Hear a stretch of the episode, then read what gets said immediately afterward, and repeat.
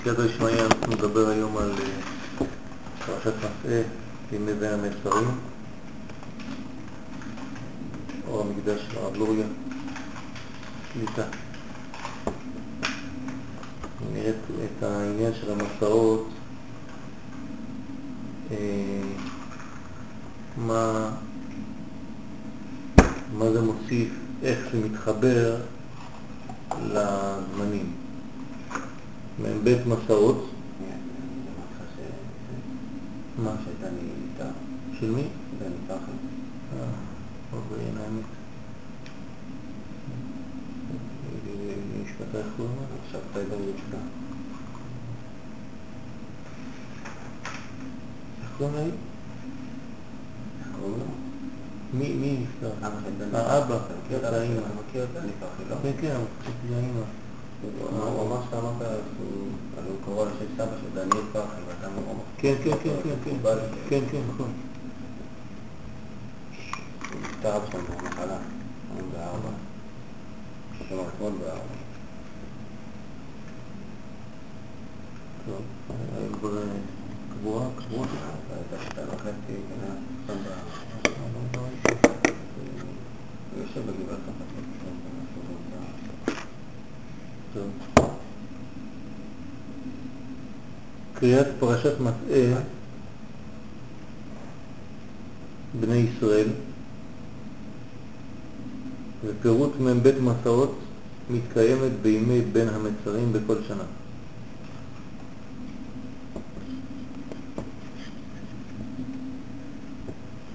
כן, 42 מסעות יש לבני ישראל במדבר. אנחנו כבר למדנו כמה פעמים על הבחינה הזאת כשיוצאים ממדרגה ונכנסים למדרגה חדשה בחיים חייבים לעבור 42 פרקים. זה חוק. לא חשוב מאיזה מדרגה יוצאים, לא חשוב לאיזה מדרגה הולכים. תמיד יש 42 שלבים. אתה רואה אותם, אתה מודע להם, או אתה לא מודע להם, זה סיפור אחר. אבל תמיד יש 42 מסעות בין כל מדרגה למדרגה, ובמיוחד בין מדרגה שנקראת מצרים לבין מדרגה שנקראת ארץ ישראל. זאת אומרת, בין מדרגה של כלא, נפשי, רוחני, פיזי, לא חשוב איזה, לבין שחרור, שהוא בעצם ארץ ישראל, בין המצר לבין החיים. מצרים זה מוות, ארץ ישראל זה ארץ החיים, בין מוות לחיים יש 42 מדרגות. בין חי למת, בין מת לחי, וכו' וכו' וכו'. כל המסעות שאנחנו לומדים בהם בתורה הם בעצם מסעות שמפרידות, שמפרידים או שמחברים, תלוי איך רואים את זה, בין מצב זה, הנקרא מצרים, לבין מצב זה, הנקרא ארץ ישראל. ולא בכדי, 42 המסעות הם תמיד עניינים של מדבר. זאת אומרת שכל מסע הוא בבחינת מדבר. כי כיוון שעוד לא הגעת למקום, אתה נמצא עדיין במדבר. יכול להיות מדבר גשמי או מדבר החיים. כל החיים זה מדבר, זה תהליך אחד גדול, גם הוא של 42 מסעות. זאת אומרת, כל החיים שלנו בכלל, מי שנולדנו עד שאנחנו יוצאים מהעולם הזה עד 120 שנה, יש לנו גם כן בחינה של 42 מסעות. תמיד, הכל 42. זה סוד, מספר מאוד חשוב בקבלה, שם מ"ב, וצריך להבין כמה עניינים, אולי לאו דווקא בשם עצמו, אבל בתהליך הזה. לכן אנחנו לומדים בפרשת מסעה, ברגע שאתה אומר מסעה, מסע, אתה חייב לדבר על שם מ"ב. עזיבת מדרגה והליכה למדרגה חדשה. אז יש פירוט של 42 מסעות שמתקיים בימי בין המצרים בכל שנה.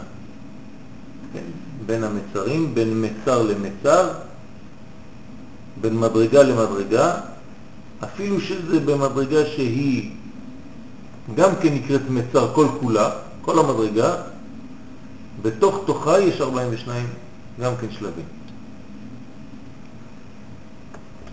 ומשמע שיש בזה שייכות לימים אלו, כמו שביאר באוהב ישראל על קריאת פרשת פנחס, שיש בהם פרשת מועדות בימים אלו.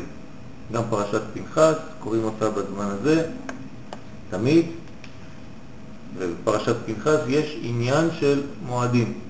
נכון? כל המועדות כתובים בפרשת פנחס, כי יש קשר לזמנים האלה. מה הקשר? כנראה שלפי לוח הזמנים האמיתי, המקורי, אנחנו נמצאים בזמן של מועד. קראו עליי מועד, כן? זאת אומרת שאנחנו בזמנים של מועדים, רק שמחמת החטא, כנראה שנעלמו המועדים, לפי שהיו ראויים להתגלות לעינינו, ואז אנחנו בזמן של חושך, במקום להיות בזמן של הערה. אבל במקור אנחנו בזמנים של אור. זאת אומרת שהזמנים הגדולים, החודשים החשובים של עם ישראל זה תמוז ואב. החודשים הכי חשובים לעם ישראל, כמו שלמדנו כבר כמה פעמים, שהם מבחינת העיניים של השנה. כן, עיני השנה זה תמוז ואב. עין ימין ועין שמאל. והעיניים של השנה זה כל השימוש הגבוה ביותר של גוף השנה זה העיניים. עיני עיני יורדמיים, פעמיים עין של בכי, כן, הפך לבכי, אבל במקור זה כי עין ועין יראו בשוב השם ציון. שתי עיניים שאמורות להראות לנו גאולה. רק שכאן זה הפך להיות עיני עיני יורדמיים, בכי. חורבן בית ראשון, חורבן בית שני,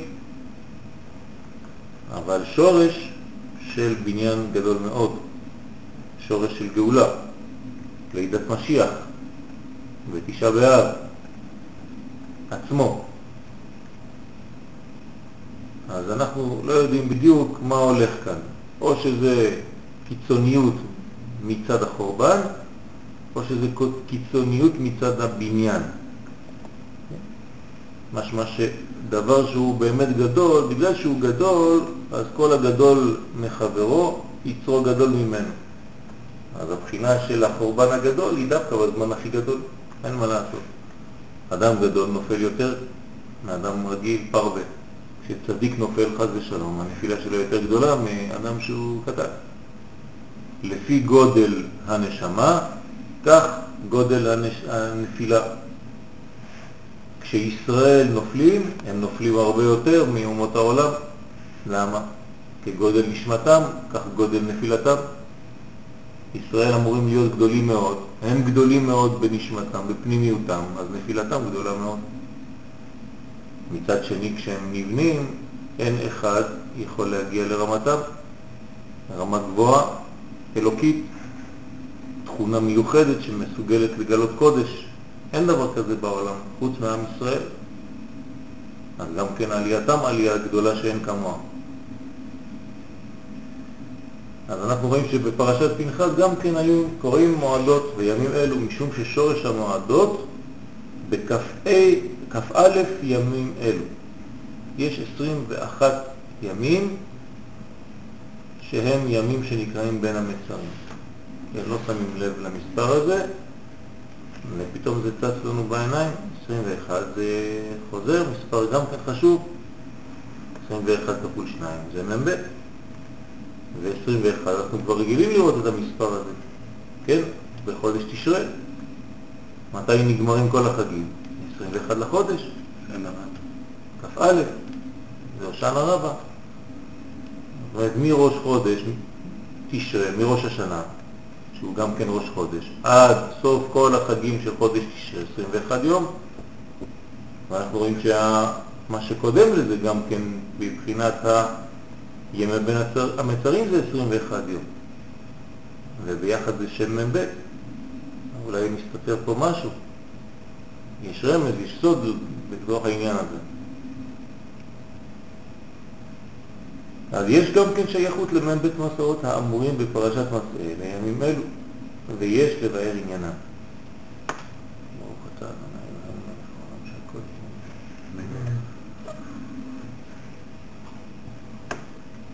ובספרים הקדושים, הספרים הקדושים זה זוהר, האריזה, כן, בעיקר הם שורש הספרים הקדושים, משם לקוחים הדברים בדרך כלל. ספר חסידות. בספרים הקדושים הובא שימי בין המצרים שהם ימי דין באים כהכנה להתחדשות השנה בתשרי. ככה כתוב בספרים הקדושים. זו הנקודה ההתחלתית שממנה הרב תמיד בונה את שיעוריו, ובמיוחד בזמן הזה. ימי בין המצרים, אין זמנים שהם סתם, אין סיטואציות שהן סתם. יש בורא לעולם ויש מסדר העולם. אם קורה מה שקורה, זה בגלל שזה הזמן, ככה זה עובד. בתנאים כאלה קורה מה שקורה היום.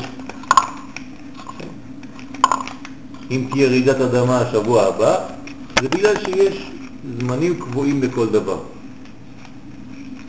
מתחילת הבריאה כבר. אם נגיד לא הצלחנו לעשות כך וכך בצורה כזו או אחרת, אז הדברים מופיעים בצורה אחרת. שום דבר לא יכול לסגור את הקדוש ברוך הוא, לעצור בעדו, לפעול את גאולתו. הגאולה חייבת להופיע, כי בשביל זה נברא העולם. העולם נברא רק בשביל דבר אחד, גילוי משיח. למה? אבל תשובה זה זה משנה את הדברים האלה, לא? לא, רק מזרז. לא, אבל מה זאת אומרת? רק מזרז. זה דעת הרחמים מתעוררת, לא? נכון, זירוז. חוץ מזירוז, לא, אני שואל אם נקבע משהו. כן. נכון, נקבע, אבל uh, הכל לטובה. יש ברכה, נכון? מסכת ברכות. כתוב בפירוש על רעידות אדמה, מברכים. למה אתה מברך על רעידת אדמה? ראית פעם אנשים שמברכים על צרות? כן. לא, ברור, אני שואל אם גזירה כזאת, אפשר ל- יש גזירות שמתבטלות, שעובדת להם של אז גזירות. אני שואל, האם אתה מברך על גזירות? מה זאת אומרת? כאילו יש... יש לך רעידת אדמה, נו. יש ברכה על רעידת אדמה, כולם רצים ברחובות ואתה אומר ברוך אתה השם אלוקינו מלך לא, אני לא מדבר על זה, אני אומר... בכור גבורתו אני מלא אומר- העולם. אני אומר, אתה- אומר שזה כאילו קבוע מראש, כן? כן. אבל יש אה, זה אפשר... מה זה משנה? אפילו חרב חדה מונח בפירוש שזה באמת יש מן הרחמים. נכון, נכון, זה זאת אומרת, רחמים. זה לא... זה מיתוק, זה מיתוק הדברים, אבל הדברים, גם המיתוק הזה, כבר ידוע מראש. כן, לא, כי למשל, סתם דוגמא, כן או לא? באים ואומרים לו שהוא הולך למות, והוא אומר להם שהוא חי עוד 17 שנה אחר כך. נכון, אבל הקדוש ברוך הוא ידע, אה. אתה מבין? הכל ידוע מראש. כל מה שהקדוש ברוך הוא רוצה לפעול, הוא פועל.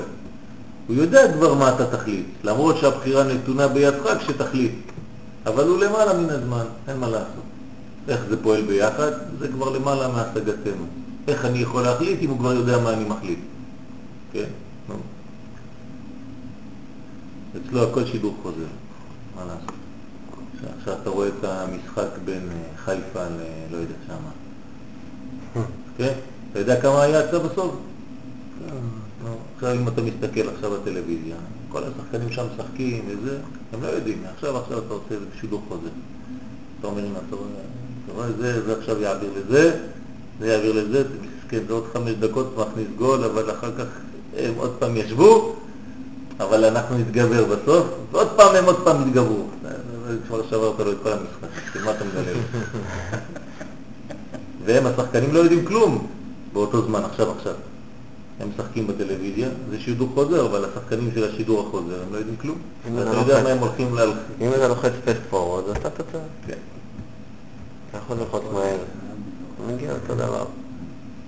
אפשר להגיד את זה הפוך, אפשר להגיד שהדברים, לא שלא זה רוש, אלא הדברים הולכים, אפשר לעכב, אפשר לתת להם ללכת.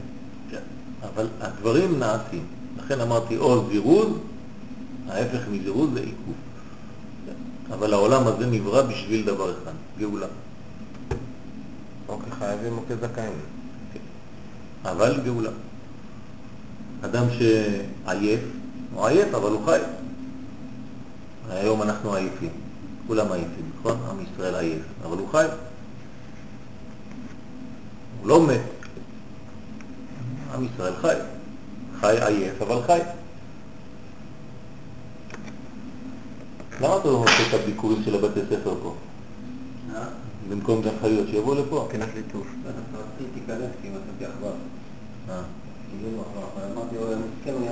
יש ה... אה, כן. אמרתי לך ביקורים צריך לבוא לפה.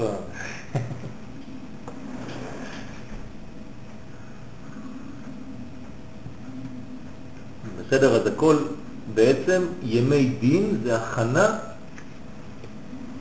להתחדשות השנה בתשרי. אין סתם ימי דין שקודמים למה? ימי דין זה צמצום. צמצום זה ביטול. ביטול זה חושך. חושך זה הכנה, אין חושך סתם. כשכתוב ויהי ערב זה בגלל שיש ויהי בוקר. אין דבר כזה ויהי ערב שלום, נגמר הסיפור, סוגרים את הספר. אין, ויהי ערב ויהי בוקר. לא, זה אנחנו הכל מתחילים בערב חג. כן. אז, ימי דין, כמו שאנחנו עכשיו נמצאים בהם, הם קודמים למשהו, הם הכנה למשהו. אין סתם דין. אז דין זה צמצום, צמצום זה זמנים סגורים במרכאות, שמכינים בעצם לימים טובים של תשרה, של התחדשות. כנראה שכדי להתחדש צריך להצטמצם. כדי להתחבר צריך להתנתק. אם לא, אנחנו לא מתחברים. זה ה... כותב, מסעי בדיוק על זה הוא כותב. דבר שאני מדבר על זה שהמקום נקרא, השם המקום נקבע אחרי שאתה יוצא משם. רק בעין המקום נהפך למשהו. כן. חשבתי על זה, שאנשי גוש קטיף יהפכו לאנשי גוש קטיף, ככה שוחי העקירה תצא. ככה יהיו נכון, האנשים נכון, נכון. חוץ מזה ששום דבר לא בטוח. אנחנו לא יודעים, נכון? מה הקדוש ברוך הוא מסדר תוך אה, שנייה ישועת השם כהרף עין. אי אפשר לדעת כלום. אבל מה שאתה יכול לעשות כבן אדם, כאיש, כאנוש, כבן אנוש, תעשה את זה. ובעבודת ישראל, לפרשת מסעה, הסמיך לזה מה שהובא במדרש רבה. אלה מסעה. למה זכו להיכתב בתורה כל המסעות? שאלה, שואל שאלה, למה כתוב בתורה כל המסעות? למה התורה מנתה את המסעות שעברו בהם בני ישראל? האם זה כל כך חשוב לדעת איפה הם הלכו? מ"ב מסעות? מה אכפת לנו? תשובה, על שקיבלו מי? המסעות, המקומות, על שקיבלו את ישראל, בגלל שקיבלו את ישראל, עשו כיבוד אורחים, עתיד הקדוש ברוך הוא ליתן שכר. נפלא. כל מקום שבני ישראל נמצאים שם, עוברים שם, זה ברכה, המקום הזה עכשיו הוא השתנה לגמרי. כשאתה מזמין חכמים, תלמידי חכמים לבית, הבית שלך משתנה, אין מה לעשות. כשאתה מזמין עניים לבית, הבית שלך משתנה. כשצדיק עובר בבית, הבית משתנה. כי הרשימו שנמצא בבית הוא רשימו של קודש. כשעם ישראל, עם שתכונתו לגלות קודש עובר באיזשהו מקום, המקום הזה מתברך ממעברו של עם ישראל באותו מקום. ואני שולח אתכם לאירופה ולכל מיני מקומות בעולם, איפה שהיהודים עוברים, הברכה עוברת. יהודים עברו, הברכה גם עברה. כשהיהודים יצאו לגמרי, אין יותר ברכה, נגמר. אבל יש רשימה. אז יש בניין למקום הזה, יש מניין למקום הזה בגלל שהוא במגע כלשהו עם עם ישראל. זאת אומרת שכל מקום שנמצאים בהם שם עם ישראל, אז התורה מדברת. מה מעניין את התורה? שזה, אני מזכיר לכם, המפה, כן, נסתכל באורייתא וברא עלמא, כל המיפוי של העולם הזה זה התורה. והתורה מתעסקת במה? רק במקומות ובדברים ובאנשים ובכל מיני דברים שהיו במגע עם עם ישראל. לא חשוב מה, אבל במגע עם עם ישראל. כל השאר לא מעניין בכלל את התורה. במילים פשוטות, ההיסטוריה של העולם זה רק ההיסטוריה של עם ישראל. אין היסטוריה בלי עם ישראל, אין כלום, לא אכפת לנו כלום. מעניין. מה? לי זה נראה מן הסתם. בגלל שאתה למה כבר שיעניין בתוך אותך? העניין. לא, כי מה יעניין אותך אם- הוא לא קשור אליך? לא, זה לא שהתורה היא בשביל עם ישראל, התורה היא אוניברסלית בשביל כולם, נכון? כן. אז מה היא מתעסקת רק בעם ישראל? בסדר, כי זה עם- זה עם של התורה. מה זה העם של התורה? זה זה העם התורה של- העם? זה העם שקיבל את התורה, בטח שכתוב. בשביל מה? תגיד, בשביל לקדש את כל העולם, לקדש שם שמיים בעולם. נכון. זאת אומרת שהעם המסוגל לגלות קודש, שיש בו תכונה כזאת שמסוגל לגלות קודש, זה רק עם ישראל. כל מה שלא עם ישראל, לא מעניין אותנו לדבר אם זה לא ביחס לעם ישראל שהוא המוליך. זה מעניין. האם מדברים על בני ישראל שהיו במצרים? כן. אחרי שבני ישראל יצאו ממצרים, ממשיכים לדבר על מצרים, רק בתזכורת שעם ישראל היה שם. אבל ישראל, מצרים כבר לא מעניין אותנו. הפך להיות מוזיאון. כן. איפה שעם ישראל נמצא, שם ההיסטוריה נמצאת. אז אותם מקומות קיבלו רושם של מעברם של עם ישראל באותם מקומות. אז הקדוש ברוך הוא נותן להם שכר. אה, אתם מעבירים את העם שלי? העם שלי דרך על האדמה הזאת, האדמה הזאת מקודשת. אז אני מזכיר אתכם בתורה. איזה כבוד. אז כל אחד בעצם, אם היית חלקת אדמה, היית אומר, עברו עליי, עברו עליי. כן? או עברו עליי, עברו עליי. או כבר עברו, אתה מבקש. על כל אבן ואבן ביקשה שיניח צדיק ראשו עליה, כן? יעקב. מה הם רבות האבנים שיניח ראש הצדיק על האבן הזאת? מה אכפת לאבן? טוב, קצת ליד, קצת לא. כל אבן נדחקת לחברתה רק שיגע קצת בצדיק. יש אנשים שהיו מתים להיות האבן הזאת, שיעקב נח עליה, כן?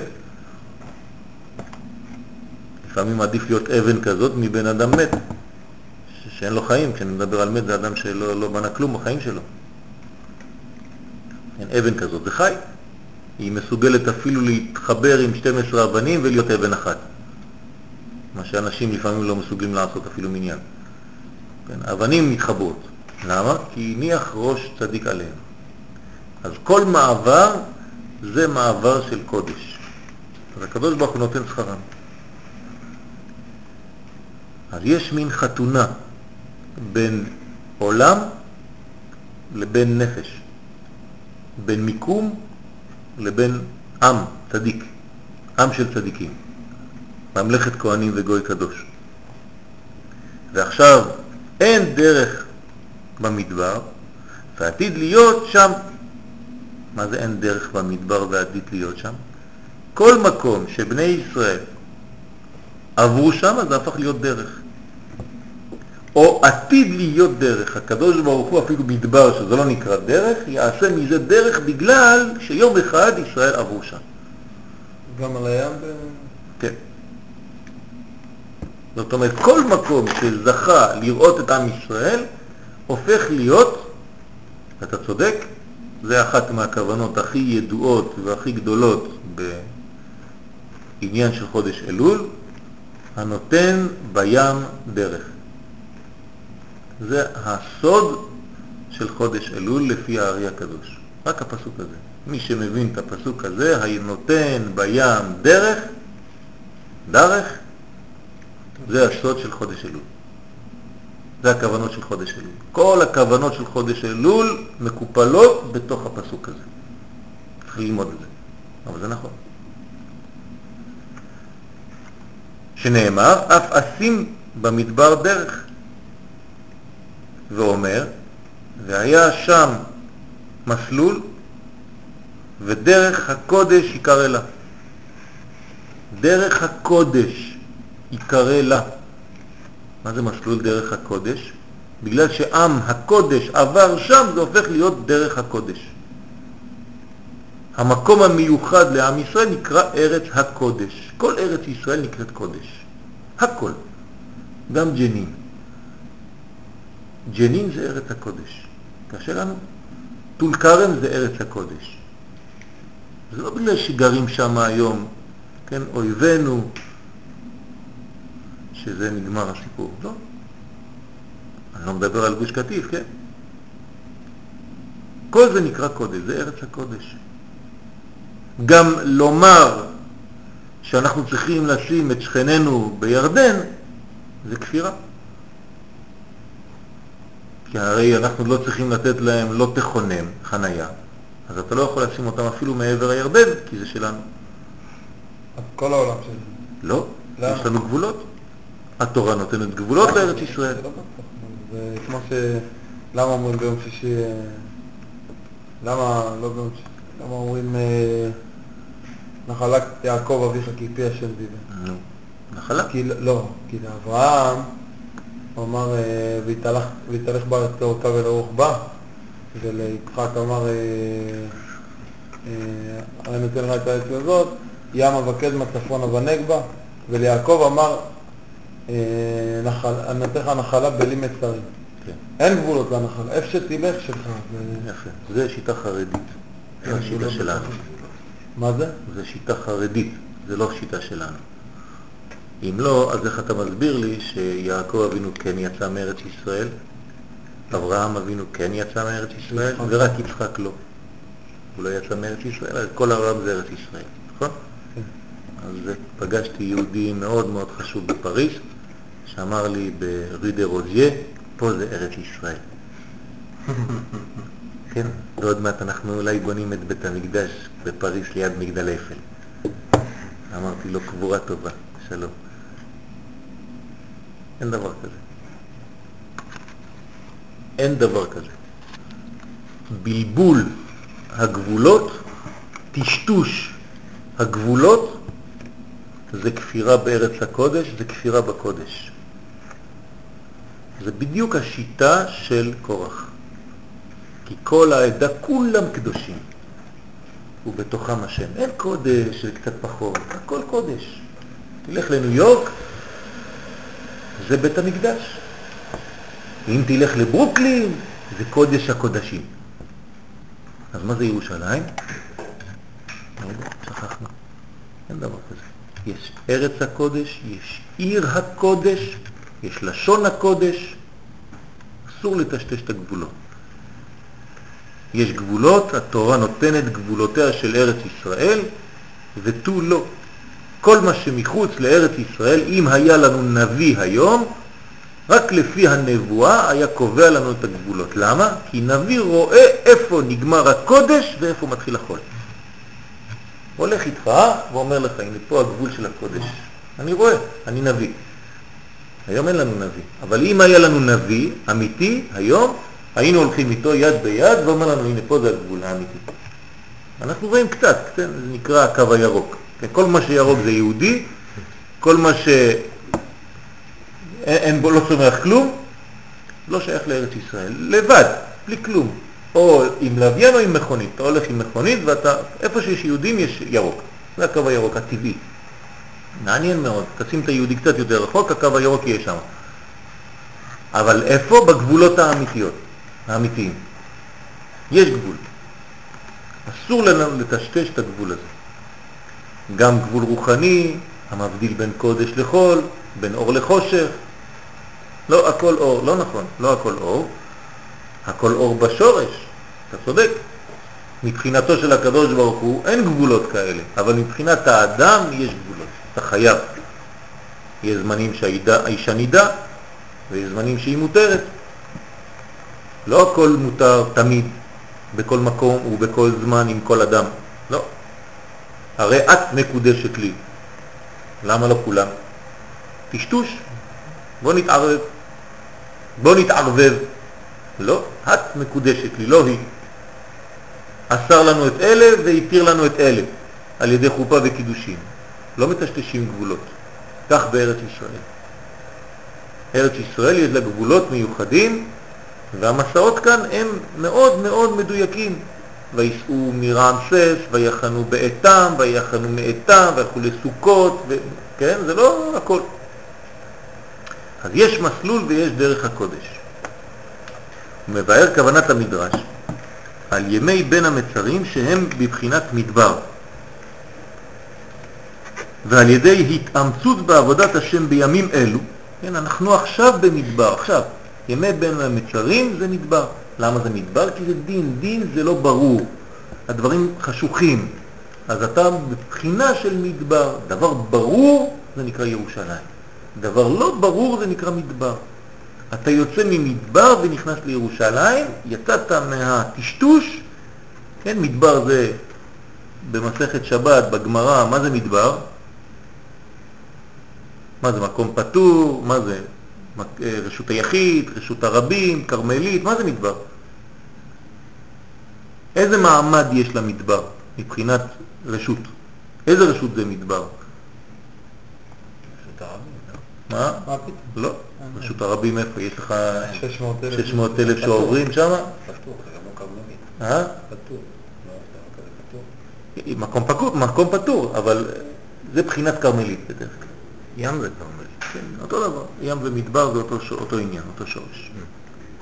זאת אומרת שזה עניין שהוא לא, כן, אה, אתה לא יודע מה זה.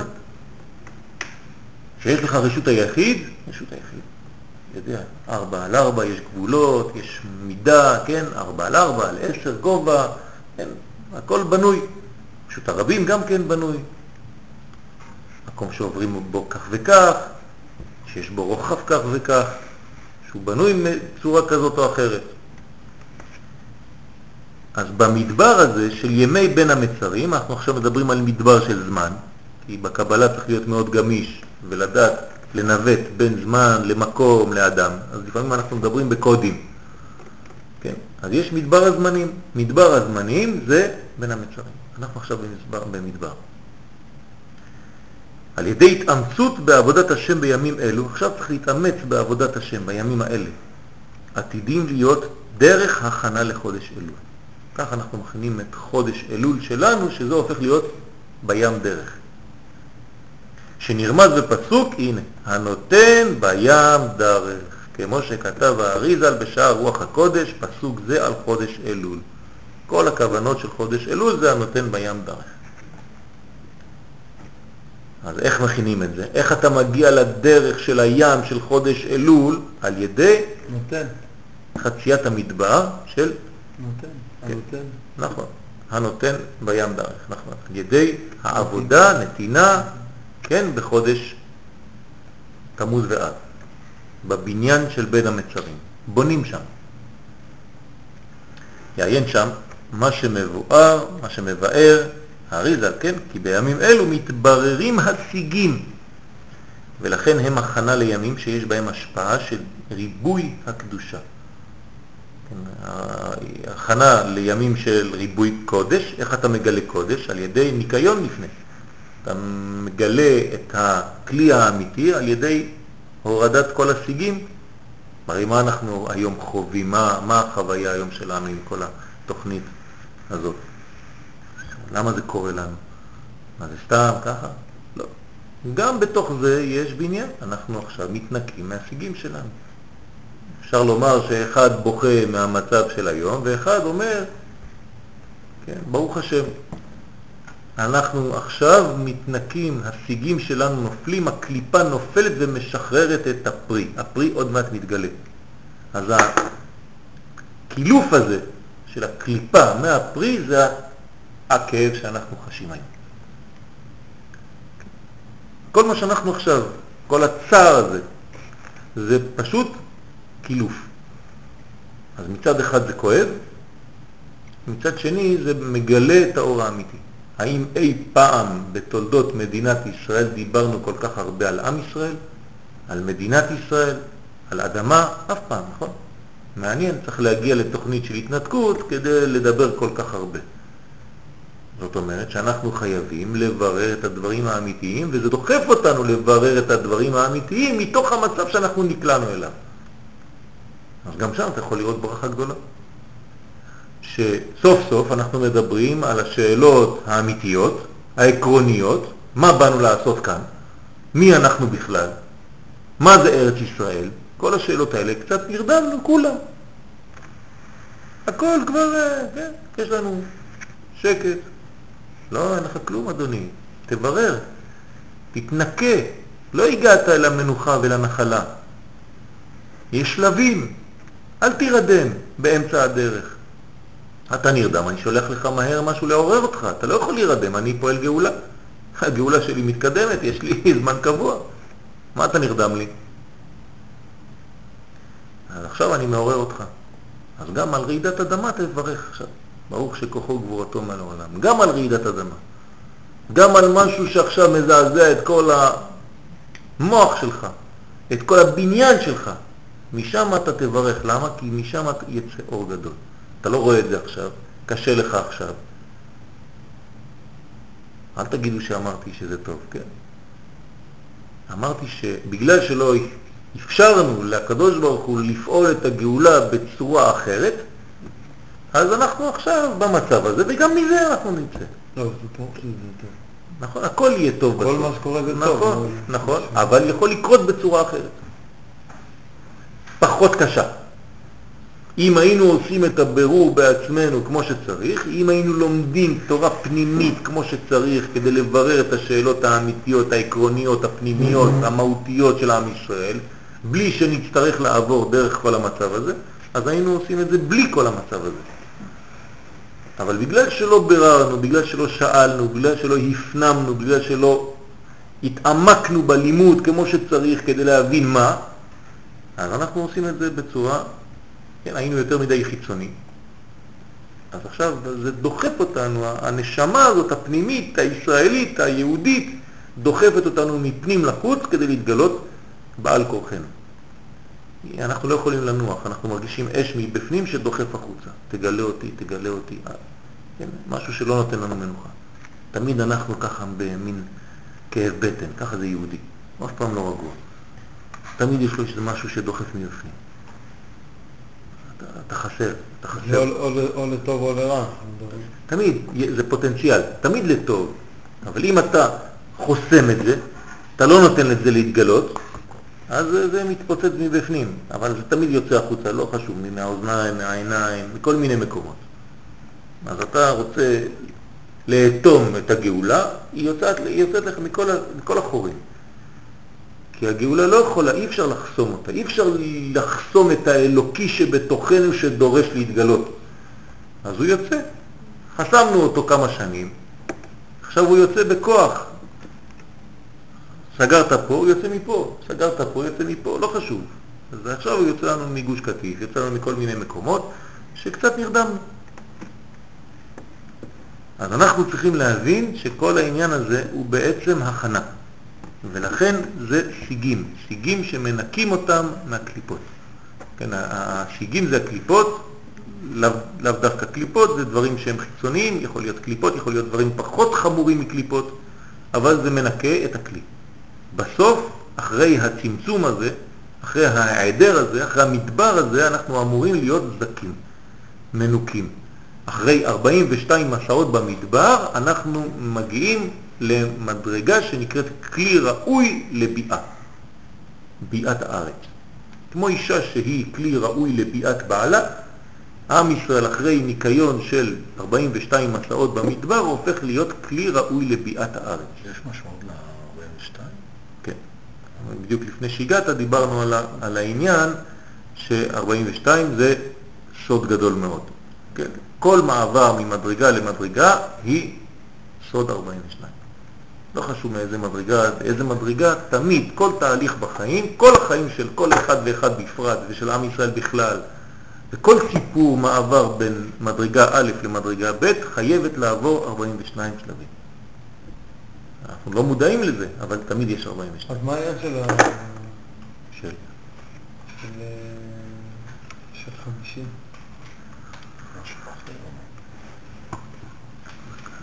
כי יש אז מדרגות אני אענה לך. חמישים מדרגות, שאנחנו מדברים נכון. אם אני מבין נכון. נכון, נכון, אתה מבין נכון, אבל לפעמים כשיש למשל 50 קומות, יכול להיות 42 תהליכים בתוך 50 קומות. הבנת? לא. זאת אומרת שזה לא בגלל שיש לי 50 קומות שיש לי, כתוב 50 מדרגות במעלית. יש 50 קומות, אבל. מי שבנה את המעלית כותב לך 42, אבל באמת יש 50, הוא כותב לך 42. עלית 50, אבל עברת ב-50 האלה 42 שלבים. יש חמש במרתף ושלוש קומות שירות. כן. אז אתה, אתה עובר מדרגות שאתה לא יודע, בסך הכל זה כמו שאתה אומר, יש 50, אבל ה-50 האלה שאומרים לך כמה תהליכים היו בתוך ה-50, 42. תמיד. יש כמו אה, שש ספירות של הבניין של ו' קצוות, כן, יש בו עשר ספירות. איך בו' קצוות יש עשר ספירות? כן, מחסד עד מלכות יש רק שבע. אומרים לנו לא, זה שבע, אבל זה עשר. תמיד זה עשר. עשר שתסתדר, תכניס אותם בתוך השבע, זה לא מעניין אותי עכשיו, כן? אבל זה עשר בתוך שבע. גם בשבע יש עשר. בסדר, אז אני מסתדר איכשהו. כן, אני... יש תוכניות בקבלה, איך מגדילים כמה ספירות כדי להחדיר בתוך שבע עשר. יהודי יודע לעשות את זה. הוא מכניס לך מה שאתה רוצה איפה שאתה רוצה, כן? אז מתוך שבע הוא יעשה לך עשר, מתוך חמישים יש ארבעים ושתיים בתוך החמישים, כן, גמיש. חושב. נכון, נכון, נכון. יש חמישים שערים, אבל המהלך בין מדרגה למדרגה הוא תמיד נשאר 42. בסדר? כמה, כמה שלבים יש בין יציאת מצרים לארץ ישראל? 50. כמה פעמים נזכרה בתורה יציאת מצרים? 50 פעמים. בדיוק, תספור בכל התורה, 50 פעמים מופיע יציאת מצרים. ולמרות זאת, כמה מסעות יש בין מצרים לארץ ישראל? 42. אתה מכיר את הקוריוז? זה- אני חייב להראות את זה, זה כאילו הדבר הכי לא קשור בעולם, אבל דאגלס אדמס עם ספר עם 42, של משמעות היקום. לא, לא? תסביר לנו קצת. זה- אה, יש סופר בריטי בשם דאגלס אדמס. הוא מביא לנו כל הזמן דברים שאנחנו לא מכירים, אבל כן. ברוך השם, נו, מוסיף לנו. הוא אה, מין כותב סאטירה, הומור בריטי. מה הוא אמר? מאוד התפרסם. הוא כתב ספר שנקרא מדריך לטרמפיסט בגלקסיה. ו- חוקות זה שמיים משהו ידוע, וגם זה משהו ידוע בכל העולם. כאילו, אתה הולך ואין כמעט מישהו שלא מכיר לא שמע גרמנים, בריטים, איפה שאתה טוב שהחכמת אותנו עד עכשיו. יודעים, המדריך הטרמפיסט בגלקסיה, ושם יש מין סיפור הומוריסטי על מחשב על ענק שנבנה לחשב את המשמעות של הקיום, והוא היה עסוק בחשבון הזה כמה אלפי שנים, כמה דורות חיכו לחשבון, ובסוף הוא ככה ביום של ההודעה, של התוצאה, הוא עושה, המחשב עושה, חישבתי את הכל ו-42. ברוך השם. בגלל זה זה בריטי. אם לא בריטי יומם ולילה, שמיים וארץ חתמתי. וזה משהו, זה... זה- זה בדיחה, זה קוריוז, זה כאילו לא נכתב בשום, בלי שום יומרה. כן. טוב, הוא כנראה היה בשיעור, ואחר כך הוא כתב איזה משהו. תאר לעצמך עכשיו, מחר אתה כותב משהו. אתה תכתוב, נו, אחרי כל מה שתסתובבו, יהיה לכם רק 42. אומרים, "פש, זה למד קבלה אולי באיזשהו שיעור. ככה זה כתוב. כל דבר שלא תשדר, התוצאה הסופית, הוא אבל זה הגיוני גם ש... אנא בכוח. היה רחוק שהוא למד שם גם. כן, אנא בכוח זה קבלה. אנא בכוח זה 42. כנראה שמגיעים כן לתוצאות כאלה. טוב, למדנו משהו.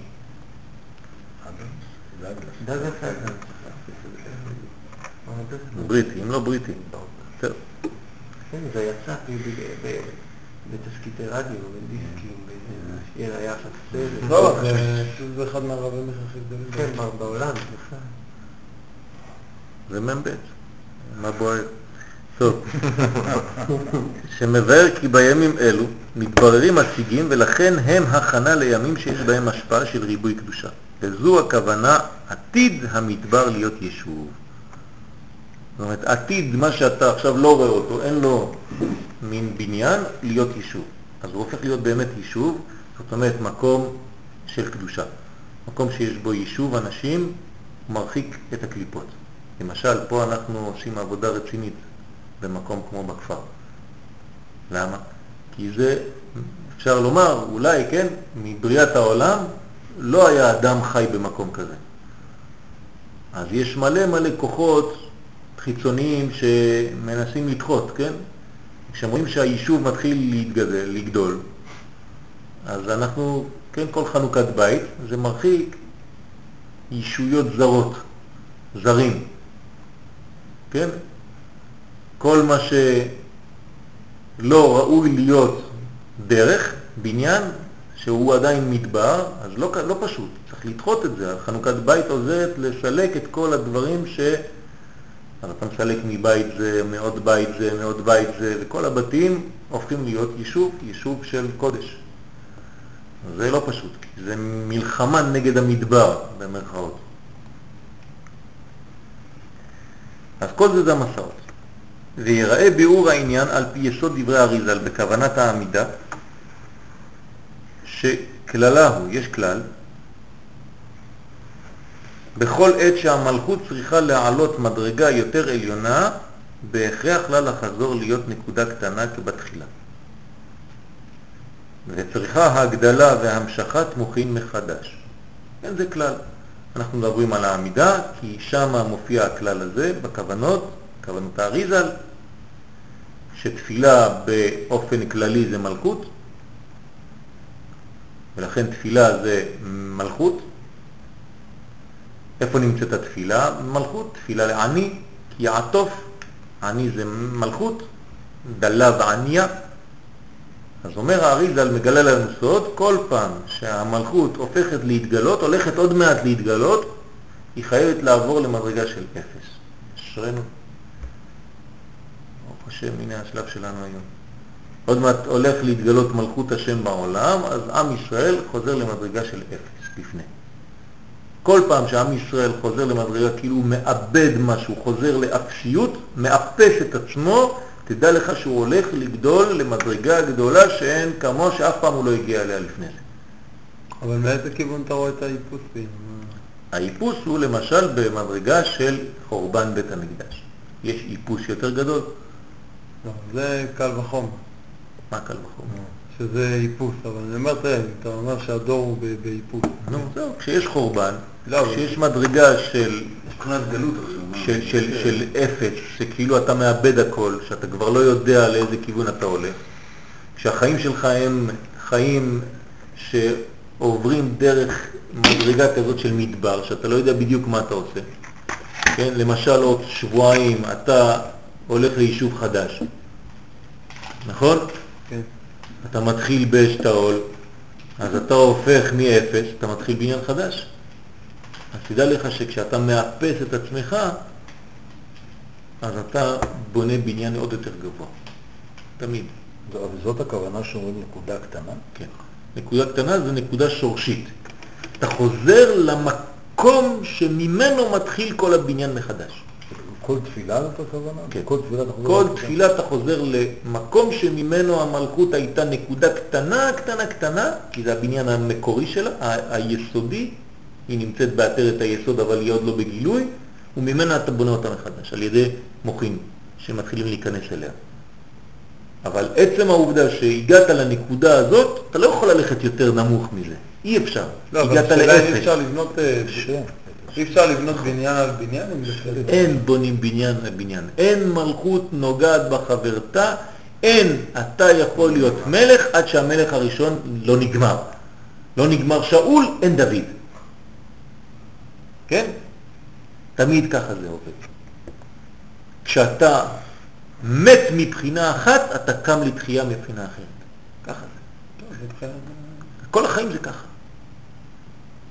הגענו לחיים, לארץ החיים, כשהגענו לארץ המוות.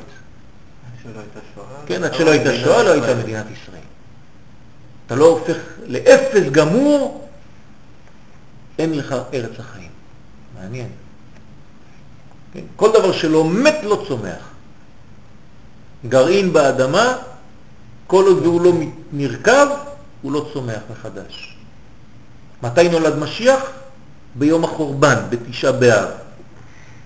מה זה, אתה צריך לחכות לתשעה באב כדי שייוולד המשיח? זה תרתי דה סתרי. לא, הגעת לאפס, בניין חדש. אז היום אנחנו מתקרבים לאפס, זאת אומרת שעתיד לצמוח מהאפס הזה בניין מחודש. המלכות בונה, בונה את עצמה מחדש. כמו הירח. למה ישראל מונים ללבנה ולא לחמה? כי הלבנה יש לה את ההתחדשות הזאת, עוברת לאפס. הנה, עכשיו תסתכל בחוץ, יש, יש ירח? אין, אין ירח בחוץ. תחפש איפה שאתה רוצה, אין ירח. איפה הוא? אפס. אה, בגלל שיש אפס, אני יודע שממחר זה מתחיל לצמוח, לגדול מחדש. טוב, זה גם סיפור שראו את השואלים יוצאים מבית המקדש, יפה. עקיבא משחק. נכון, נכון. למה? כי הוא יודע. אפשר רק לעלות. נכון, בדיוק. ובזה מבאר תפילת לחש, שהמלכות נבנית מנקודה קטנה בלחש, כן? תפילת הלחש, כשאומרים לחש זה ממש לחש, לא שומעים את הכל אפילו. לא... ועוד יותר... אתה מדבר, והוא לידך כבר לא יכול, כבר לא יודע איך להתפלל, כי אתה מבלבל את כולם. אני לא מדבר על זה, אני מדבר אפילו בכוונות.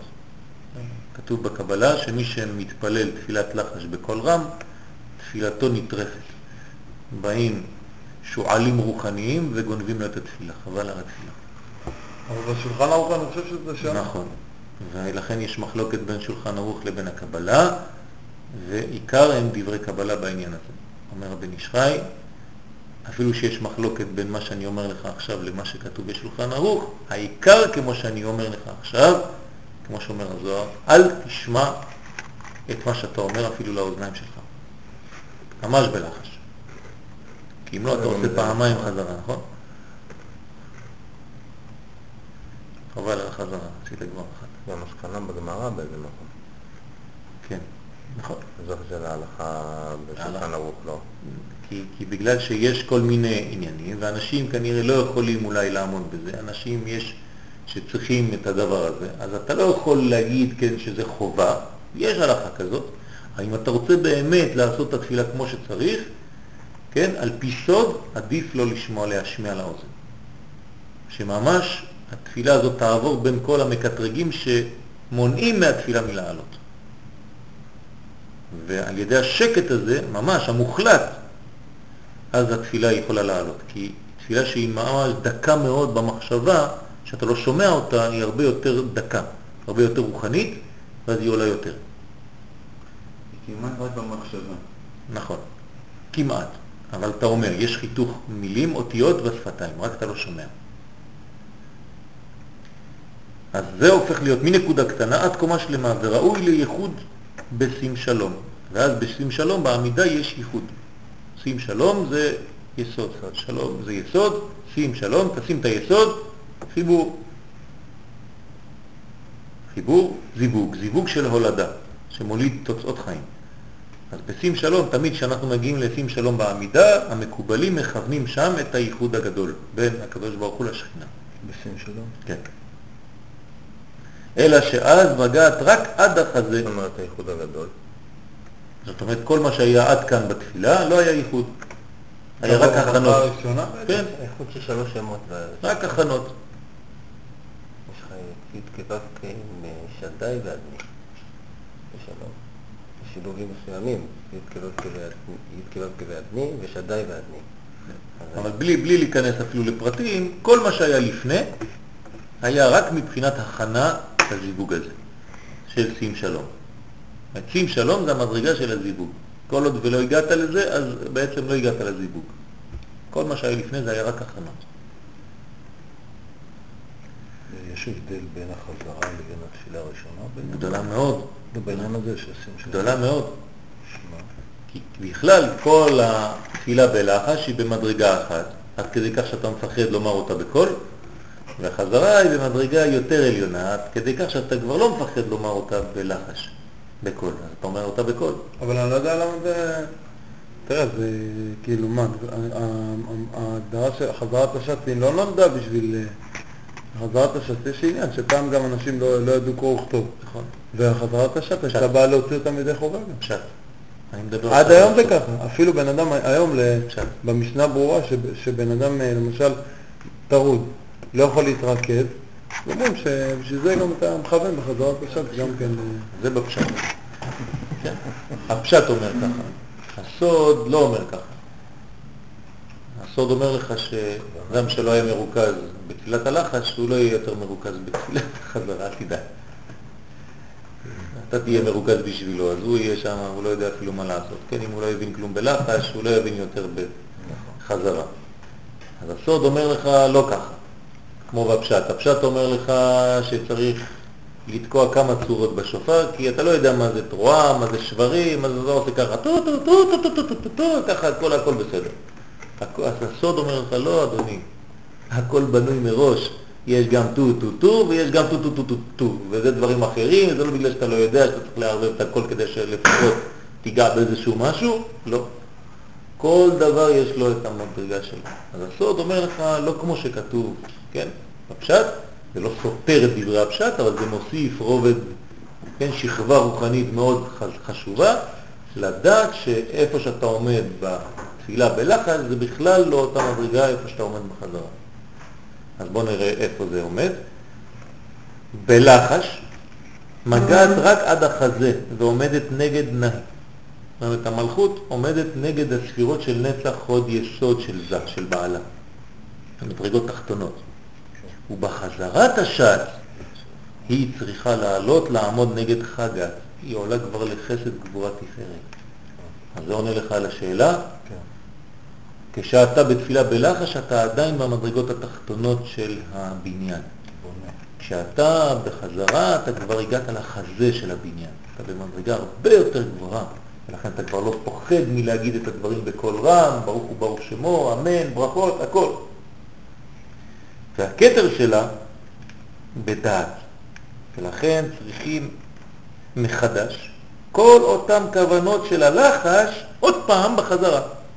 זאת אומרת, כל מה שבנית בלחש כדי להגיע לשים שלום של הלחש, אתה צריך לבנות מחדש בחזרה כדי להגיע לשים שלום של החזרה. והזיווג של הלחש הוא לא יהיה באותה כמו, קומה כמו הזיווג של החזרה. כי בזיווג בלחש היית רק במדרגה תחתונה שהיא כנגד הירכיים, ובחזרה הגעת כבר לחזה. והחזה זה מדרגה עליונה, זה כבר נותן חלב. כן, הדדים של האישה בינה. בחזה. כן, נכון, בינה, בינה ליבה. כיוון שחזרה, שחזרה אותה מלכות להיות נקודה. אז מה אומר לנו פה אריזה?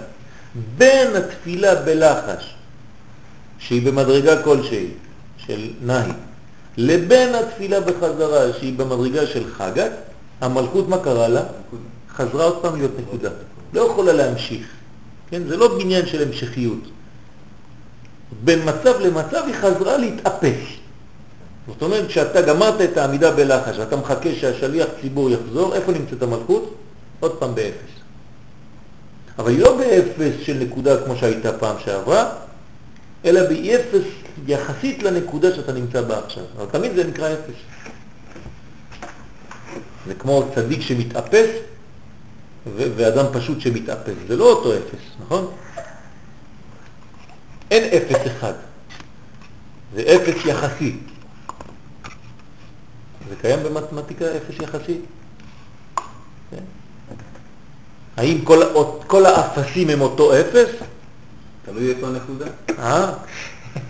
אז האפס של הצדיק הוא לא כמו האפס של אדם פשוט. כשמשה רבנו מתאפס, זה לא כמו אדם פשוט שמתאפס. בוא ניתן דוגמה אחרת. היא שאין אפס. אז הטענה היא כאילו שאין... נכון, אבל זה מבחינת האדם עצמו, האיפוס הזה. כן, תמיד נכון, נכון. בוא ניתן דוגמה מוחשית. מתמטיקה זה לא יכול להיות. בוא ניתן דוגמה מוחשית, לא בוא נראה. משהו אחר. אולי לא, אולי לא, לא. זה לא יכול להסתדר. מתמטיקה זה קונקרטי אפס. לחלוטין, בדיוק. אין שום... אה, אין שום אפס. כלפי ספרות. אבל אם אתה מסתכל תיאורטי. בין הפלוס לא למינוס, אתה לא מוצא אפס. אז, אז זה מאוד משנה אם הפלוס והמינוס הוא מגיע מ-10 פלוס ל-10 מינוס, או מ-5 זה לא ל-5 משנה. מינוס. כמו האינסוף, אפס כל האפס. הוא רק במתמטיקה. בן אדם זה בטוח. גם זה לא- שאר, אל תדאג. במתמטיקה הכל ברוח, אין שום דבר מוחשי, אין שום אתה דבר לא אמיתי. מוצא את זה, כן, אתה לא מוצא את זה כל בקיום. המספרים, זה- זה לא קיים. כן, איפה זה המתמטיקה בכלל? רק ברוח. הכל רוח, הכל דמיון, כן? אין משהו מוחשי, אז אתה בונה קשרים, נכון.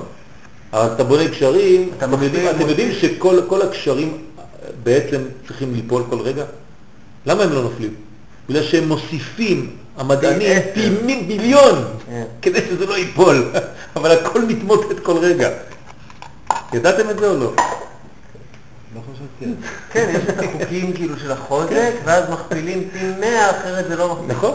רגע, לא מה, החישובים של החוזק מלכתחילה. לא עובדים. זה לא עובד, לא זה לא. עובד. מה הם מבוססים? על תצפית, אתה עושה תצפית ואתה מחוקק חוקים, כי אז אתה כאילו יכול לצפות את ההתנהגות.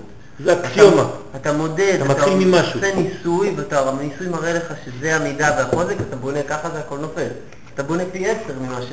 זה ניסוי וטעייה. כן, אבל אה, הניסוי וטעייה לא עובדים. כאילו, אתה לא, אתה עושה מדידות במתמטיקה, אתה רואה הכל שכך וכך. רובי יחזיק כך וכך משקל, הכל דמיוני. מישהו בונה בית, בא, בא המהנדס, תמיד אומר תוסיף פה שלושה ברזלים, תוסיף פה שלושה רובי, תוסיף פה את זה, ככה, תמיד.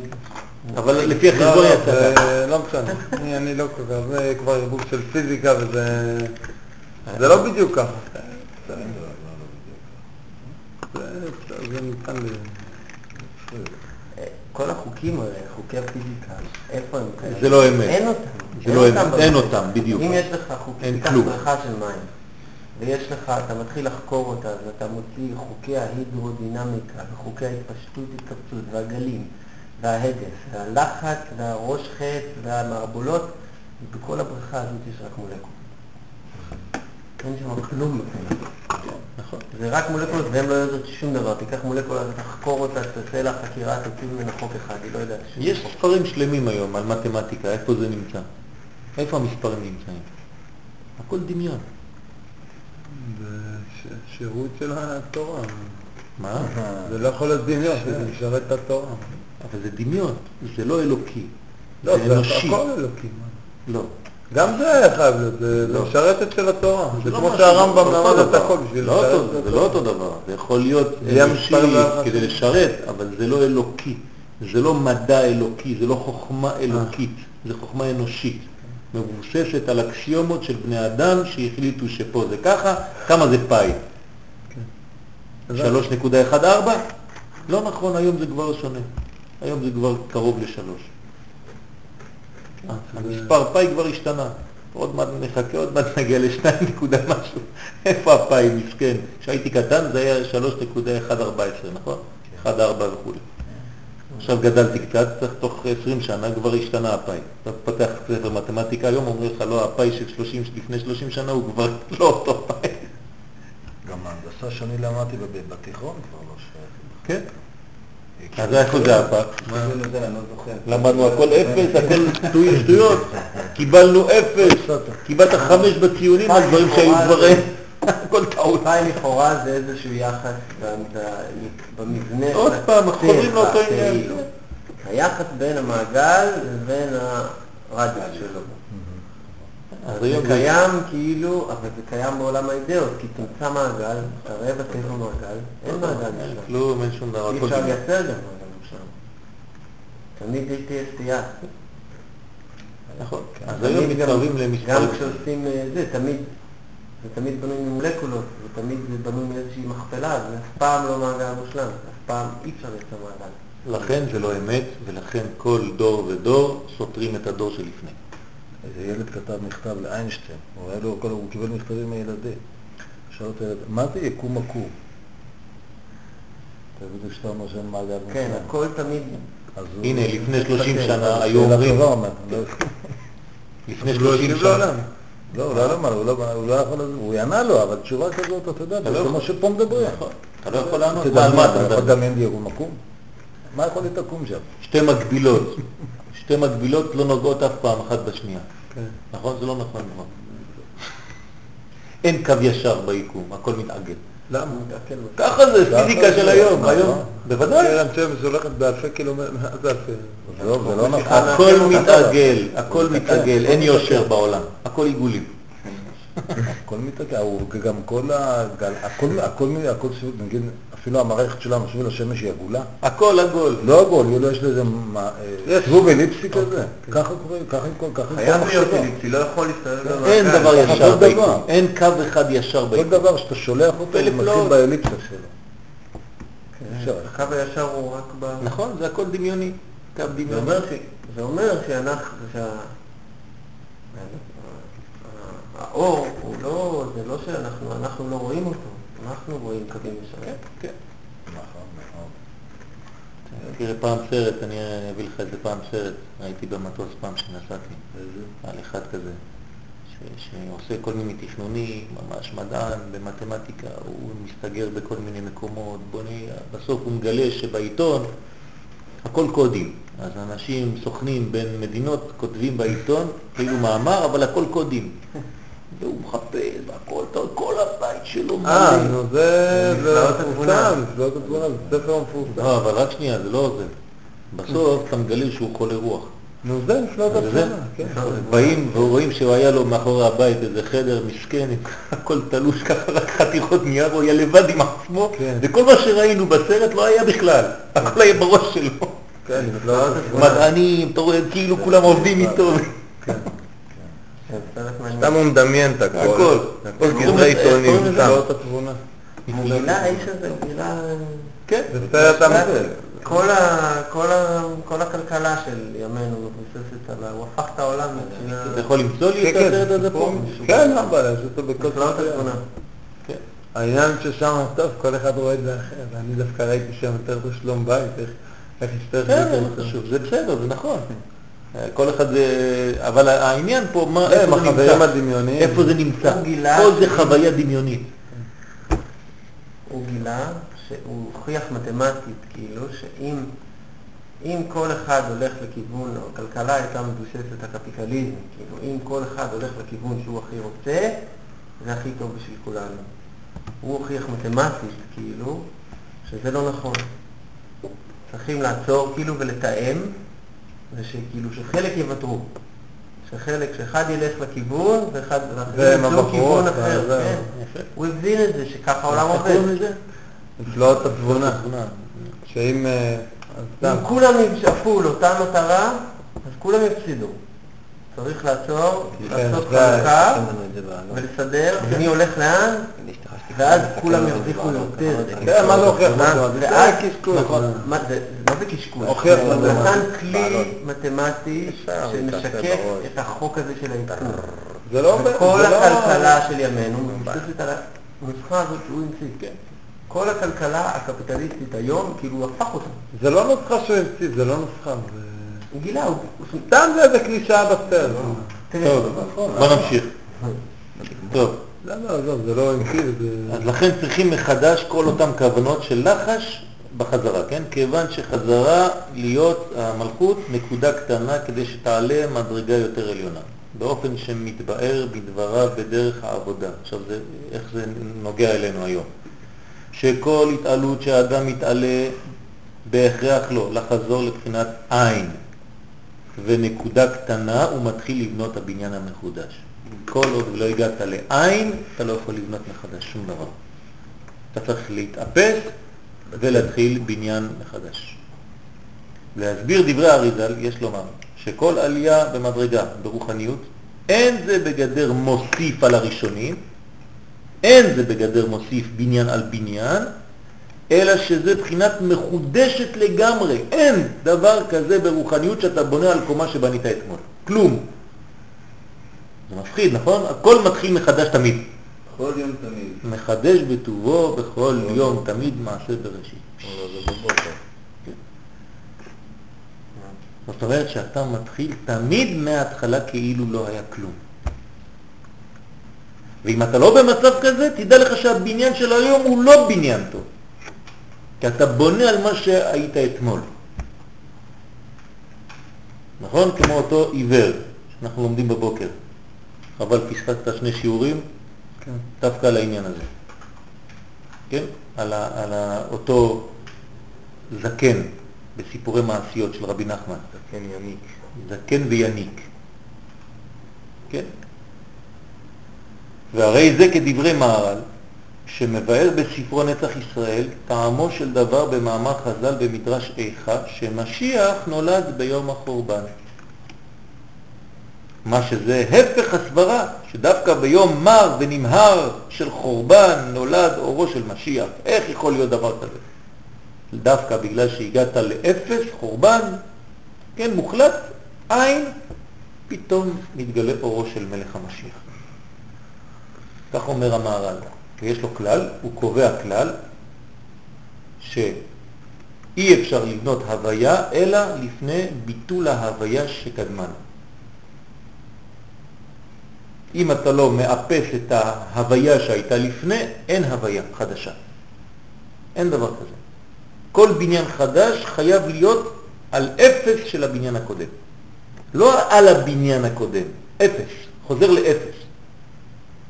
הוא מבאר כי אורו של משיח אינו הוספה על אורו של מקדש. זה לא תוספת, יש לך מקדש, פתאום על המקדש אתה מוסיף אורו של משיח. לא. אלא שזו בחינה מחודשת לגמרי. לכן כל עוד וזה לא נחרב, זה לא מתחיל. אם לא, למה צריך חורבן? זה קשה, ממש קשה, אה? כבר קשה מאוד. אלא שזו בחינה מחודשת לגמרי. ולכן, כל עוד שהמקדש על מכונו, אי אפשר להתחיל לבנות אורו של משיח. זה גם הפוך אבל. כשיתגלה משיח, המקדש לא ייבנה עד שהוא לא יתפלא. נכון, נכון, בדיוק, בדיוק. זה אחד. נותן מקום זה לשני. זה חשבתי. לא, לא הבנתי. למה? כן. למה שתסתלק? לא הבנתי. למה? כאילו, איך זה נתקשר?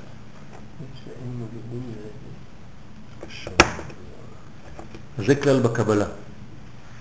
לפי זה, אישה הייתה צריכה למות בזמן לידתה.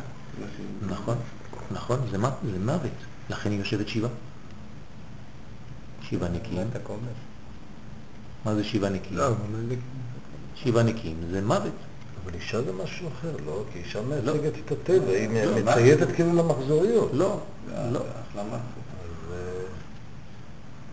כאילו, אותו בניין, היא חוזרת לאפס, הרי אישה זה ירח, כן, בבית. נכון. נו, אז היא חוזרת לאותו תהליך, זאת אומרת של בניין של אפס, כאילו מתה, ובונה מחדש חיים. המוות שלה זה החיים החדשים. כשתינוק יוצא מהבטן, האישה היא מתה. אם היא לא מתה, התינוק לא חי. אז למה היא חיה? תראה מה קורה בראש שלה. כן? יש אנשים שמתגברות על זה בצורה פשוטה, ויש נשים שצריך להם כמה חודשים להתגבר על המצב הזה של הרקנות הזאת, של המוות הזה. מוגדר כמחלה נכון. אה, נכון. נכון. משהו יצא, חיים יצאו, ומצת. לא פשוט הסיפור הזה. לא, זה עניין הורמונלי.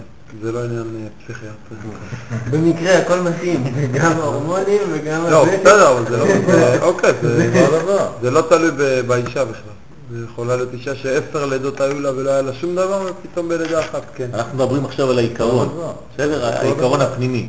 כי עשר פעמים היה יכול שזה יעשה לה משהו, ועשר פעמים לא. אל תלך לתוצאות, אנחנו מדברים על הסיבות, כן? נכון שהכל הורמונלי, שהכל מתלבש, גם עכשיו אני שותה מולקולות, כן? אבל אני מברך שהכל נהיה בדברו, כן? כי, כי יש, יש עניינים שהם עליונים, אני לא מדבר על התוצאה, על התופעה כאן, איך זה נולד, שזה מתלבש בהורמונים ובכל מיני דברים כאלה, זה נכון, שזה מתלבש.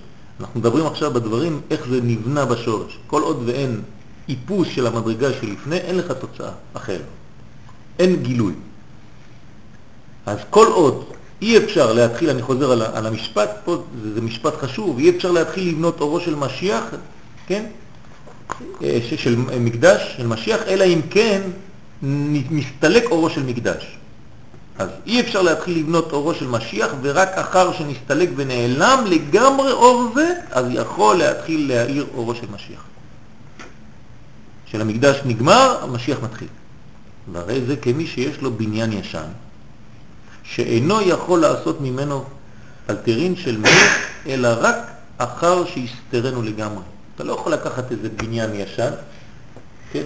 חדר אה, מקלט של בית ספר, ולהגיד שמה זה המלך. יכול להיכנס פה, בואו נסדר לו קצת, נצבע לו את זה בכתוב, והמלך יגיע לשם. אי אפשר. כן? אלא רק אחר שיסתרנו לגמרי, אי אפשר, אתה צריך לבנות בניין בשביל המלך הזה. כל הבניין שבנית לפני זה היה לצורך אחר, תפסיק. אז סותר את הבניין לגמרי ומתחיל בניינו מחדש. מטעם זה כל עלייה במעלה העליונה של המלכות, וכן באדם התחתון, אותו דבר כאן אצלנו, כל אחד מאיתנו, בהכרח להגיע שוב לבחינת הביטול ועין, ואז מתעלה באור חדש לגמרי. אתה רוצה לגדול בחיים, אתה חייב לעבור למדרגה של אפס. כל פעם שגדלת בחיים שלך, זה בגלל שלפני זה עברת במדרגה של אפס. זה נקרא ירידה לצורך עלייה. חייב, מה? אתה חייב ירידה בשביל שתהיה לך עלייה. לא- בסדר, אבל מאיפה זה בא? כן, לא. פה אנחנו מדברים על, על, ה- על העניין, איך זה נבנה, איך הבניין הזה מופיע, למה זה ככה. כיוון שעמידת המלכות נגד חגת, כן, חסד גבורה תפארת, אינה הוספה, אלא אור חדש בהכרח לה להתמעט עד נקודה קטנה. זה לא כאילו בנית מדרגה אחת של נהי, אז על זה אתה בונה חגת. לא, חזרת לאפס אדוני, אתה לא יכול לעבור מנהי לחגת אם לא עברת דרך אפס. יש לומר שזה הביאור בדברי חז"ל שישראל מונין ללבנה, שיש בה מיעוט וגדלות בכל חודש. להורות כי דרך עבודתם אינה בבחינת הוספה על מה שיש קודם, אלא מתחדשים בכל חודש בעלייה למדרגה מחודשת. ולכן בהכרח להם לחזור לבחינת עין וביטול כדי להמשיך הבניין המחודש.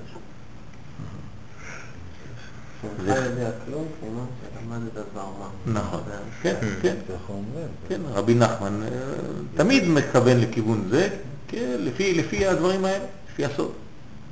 וכן ביאר באריזל שכל חודש מאירה בחינה אחרת וצירוף אחר של שם הוויה ואקי. למה? למה מחר אנחנו צריכים לכוון בשם הוויה מיוחד?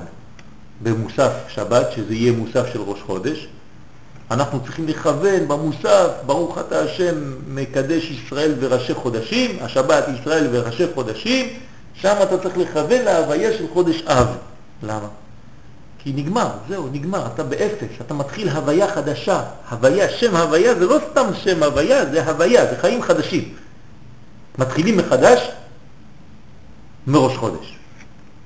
ולכן מופיע לך בסידור הוויה אחרת. אז מי שלא מבין, הוא, הקבלה בשבילו זה רק מתמטיקה. אז הוא אומר, טוב, מה החודש הזאת, איזה הוויה, טק, טק, טק, טק. כשאתה מבין פה מה קורה, זה בגלל שהוויה זה, הוויה זה חיים. אין חיים בכלל, במדרגה אחת למדרגה אחרת זה אפס. אז אם היה הוויה של כ' ו', כ' י' בחודש תמוז, עכשיו יהיה לך כ' ו' י' כ'. בחודש אב. מדרגה אחרת לגמרי. אתה צריך לכוון משהו אחר, זה הוויה, התהוות, חיות חדשה. חיים חדשים. ולכן זה מופיע כל חודש מחדש וצריך לכוון בהוויה של החודש הזה להראות שעברת דרך אפס ועכשיו אתה בונה מחדש. ואומר האריזל, מי שלא מכוון בזה יכול לבקש מה שהוא רוצה, אף פעם לא נענה, חס ושלום. עכשיו אתה מבין למה? כי בעצם אתה על הבניין הישן. אבל כשאתה מכוון, אתה בונה על הבניין החדש, לכן זה מראה שאיפסת את עצמך. אתה צריך להרגיש שההוויה זה לא שם השם שמופיע לי עכשיו מול העיניים בצורה אחרת, אלא שכל החיים שלי משתנים מאתמול, מהרגע שלפני לרגע של עכשיו. זה הכוונה, זה קבלה. אני לא מדבר עכשיו על כישוף, על אנשים שמסתכלים באותיות ועושים דברים עם אותיות. זה לא קבלה. מקובל לא רואה דברים מבחוץ ועושה אותם ככה. טוב, מה היום? טק טק טק, שמקי הוויה ככה, טוב. לא ככה, זה לא, זה לא קבלה, זה, זה לא מקובל. לא מקובל על אף אחד. מקובל זה מי שזה יוצא מבפנים, הוא חי את זה כלפי חוץ. ואז מופיע לו השם האמיתי שקיים בחודש הזה, כי הוא מרגיש אותו, חי אותו. ההוויה שלו משתנה כי הוא מרגיש שזו ההוויה של החודש. ולכן שם ההוויה משתנה לה. הכל מפנים לחוץ, לא מחוץ לפנים. אין דבר כזה בניין שהוא בא מבחוץ, אין דבר כזה, זה לא יהדות, זה נצרות. הבניין היהודי הוא תמיד מן הפנים כלפי חוץ, תמיד. ויש לומר שאותה בחינה במסעות בני ישראל במדבר שמבואר בספרים הקדושים היה בזה משום עליית כלל ישראל ממסע למסע למדרגה עליונה יותר. כל מסע שכתוב בתורה, פרשת מסעה, תדע לך שעם ישראל עלה למדרגה יותר עליונה מהשלב שהוא היה בו לפני. אז מה עושה משה כל פעם? מפרק את כל הבניין של כל המשכן, אפס. הכל חוזר למדבר, אין כלום. למה? אי אפשר למצוא איזה מנגנון או רוחני, או הקדוש ברוך הוא לא יכול לעשות נס שכמו שהבאר הולך עם כולם והעננים הולכים עם כולם והמן הולך עם כולם, אז גם שהמשכן יעלה ככה, כן, ילך עם כולם, מה הבעיה? היינו, לא היינו מאמינים, היינו מאמינים גם, נכון? שהמשכן היה עולה, מתרומם איתם והולך איתם. לא, גם לקחת אותו, אנחנו להרים אותו עם העצים וללכת. בלי להרים אותו, משכן, איך אתה יכול להרים משכן? משכן, זה, זה, זה, מטרים, זה, זה כן, תקוע באדמה, מה אתה מרים? רק דבר רוחני, היינו יכולים לדמיין, כן? אין דבר כזה, כלום, סתירה. כן.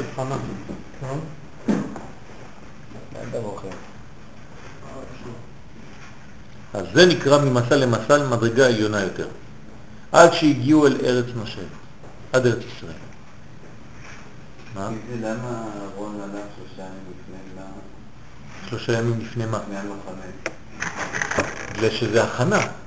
יש בחינות של הכנה. יש בחינות של מדרגה שאתה מציג לפני העם בגלל שאתה מדרגה אחרת, אבל תמיד אתה מאפס את עצמך. כן. תמיד האיפוס הוא מופיע, לא חשוב, כל אחד האפס שלו, כמו שאמרנו. האפס הוא יחסי לאהרון והוא יחסי לעם ישראל. אז במדרגתו של אהרון, האיפוס הוא נעשה לפני, בוא נגיד ככה. כן? אז יש לו שלושה ימים, כן? שלושה ימים זה מדרגה, מדרגה של שלוש ספירות ממקום למקום. כשיש שלוש ספירות ניתוק, אז, אז, אז יש, אין קשר בין הספירות. שלוש מדרגות זה ניתוק. במקום אחר נתבהר כי יציאתה ממצרים הייתה כמו יציאת הקו מן החלל בתחילת האצילות. כן, יציאת מצרים זה בעצם הצמצום, צמצום א'. מה זה צמצום א'? שאין כלום. האור מצטמצם, יוצא, נעלם ונשאר חלל פנוי. זאת אומרת, חזרה לאפס, נכון? וכל מ"ם בית המסעות הם בבחינת השתלשלות אק ואורות, אוזן, חותם, פה ועיניים ומצח שבאים ממנו ותיקון הגימל עולמות אצילות, בריאה, יצירה, עד עולם העשייה שהוא כניסתם לארץ באופן שנתבהר, כי כל מסע היה עלייה ובניין של בחינה מחודשת. פה הרב נותן לנו פה כן, שיעור שלם, כן, שיעור. כן, שיעור שלם של ארבע שנים לפחות. זאת אומרת שכל הצמצום, כן, הנה הצמצום, האור היה כביכול בפנים, גם כן, כמו שהוא מסביב, אבל עכשיו הוא רק מסביב. תדמיינו לעצמכם שהאור עכשיו רק מסביב והחלל הזה באמצע הוא ריק מאור. כן? אז האור אין סוף מתפשט מסביב. זה בחינת אפס. האור יתפשט בצורה שווה מכל הכיוונים, זאת אומרת שהחלל פה נהיה חלל פנוי מאור, ריק, והחזרה של האור בצורה כזאת, מהאינסוף הסובב אל תוך החלל יורדת במדרגה כזאת, כן? בשבילכם ככה. החדירה הזאת של הקו בחזרה היא חדירה מאוד מדויקת. היא לא כל האור שחוזר, אלא רק צמצום, זה קו מוגבל של חזרת האור.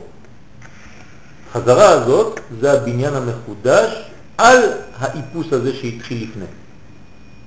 אז הוא מסביר את כל הפרשיות, את כל מה שקרה כאן ממצרים לארץ ישראל, כמו מצרים הצמצום הזה, ולאט לאט לאט לאט הולכים, הולכים, הולכים, הולכים, וחוזרים, חוזרים, האור חוזר בעצם עד שמגיעים לארץ ישראל, שזה מילוי חלל הזה. באור. מה? הוא קורא לזה קו וחלל. נכון, כי הקו זה האור שחוזר והחלל זה הריקנות, זה החוסר אור.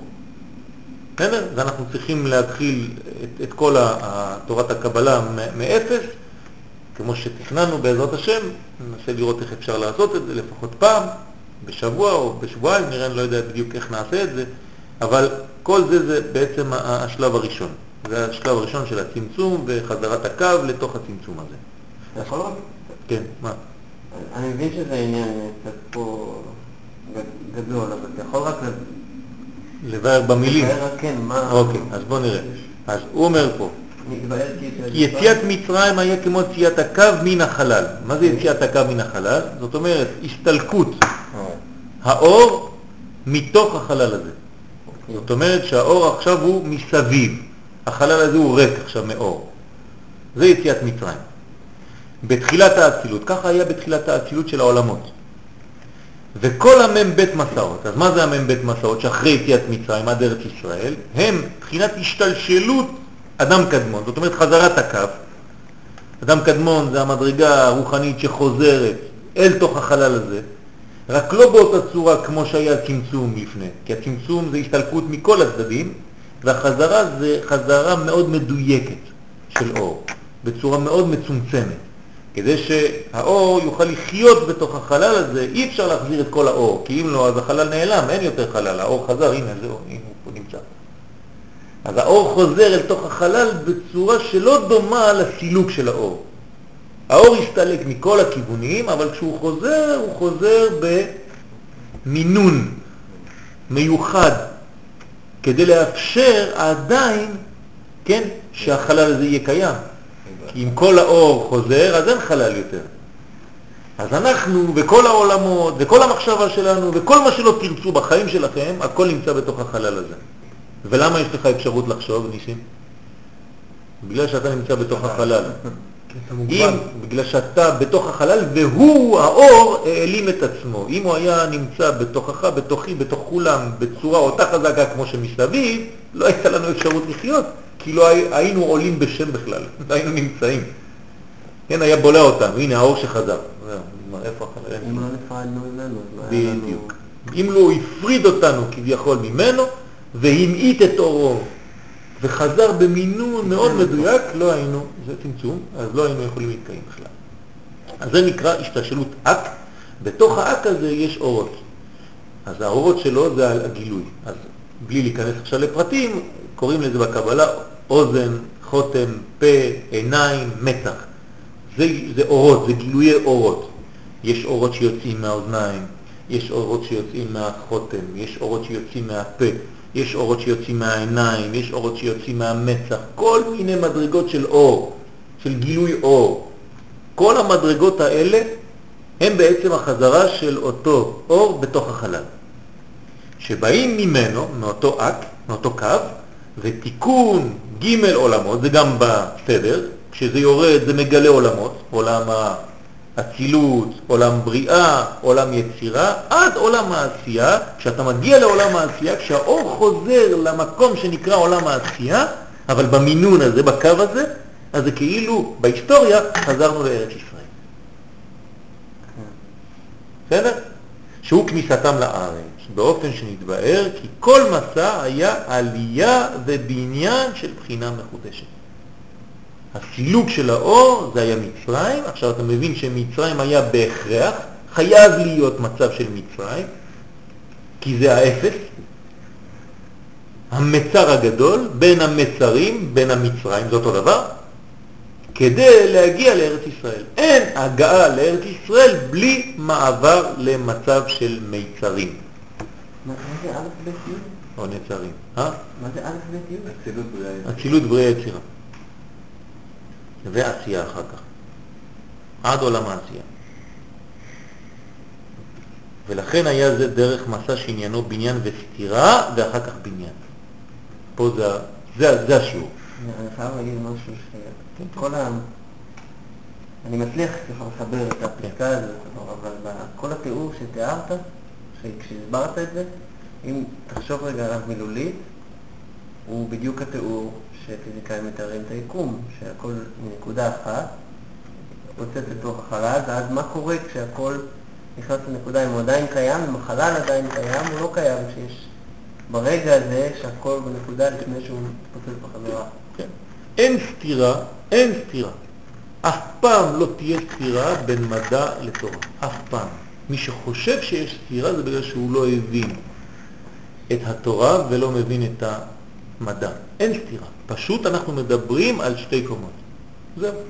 יש קומה שנקראת מדע, שזה קומה אנושית, ויש קומה שנקראת תורה, שזה חוכמה אלוקית. אבל אין סתירה ביניהם. זה גילוי אחד, ויש את הגילוי העליון, האלוקי, הבלתי מושג בשכל אנושי. אז אנחנו עושים כל מיני חרטוטים שם בקומה שלנו, אבל בקומה העליונה אין סתירה בין זה לזה, רק אתה לא נוגע, לפעמים אתה לא תופס טוב את הדברים, אבל הכל קשור. הכל קשור. אני מדבר בשפה כזאת, ויש שפה אלוקית לכל דבר. אז יש בניין, תמיד הכל מתחיל מבניין אחד, כי הכל היה אינסוף. אנחנו לא מתחילים מהעולם שלנו, כן? הקדוש ברוך הוא התחיל, האור אינסוף הוא התחיל, אנחנו לא היינו בכלל. אז הכל מתחיל בשלמות, עובר דרך צמצום השלמות, או שבירת המצב השלם, וחזרה לשלמות. אז במילים פשוטות, הרב קורא לזה בניין, חורבן ובניין. ככה זה הסדר של החיים שלנו. שהרי בעודם בחניית המשכן עומד על מכונו, כן, כשהם בחנייה, המשכן עומד, וסדרו הוא מאיר לישראל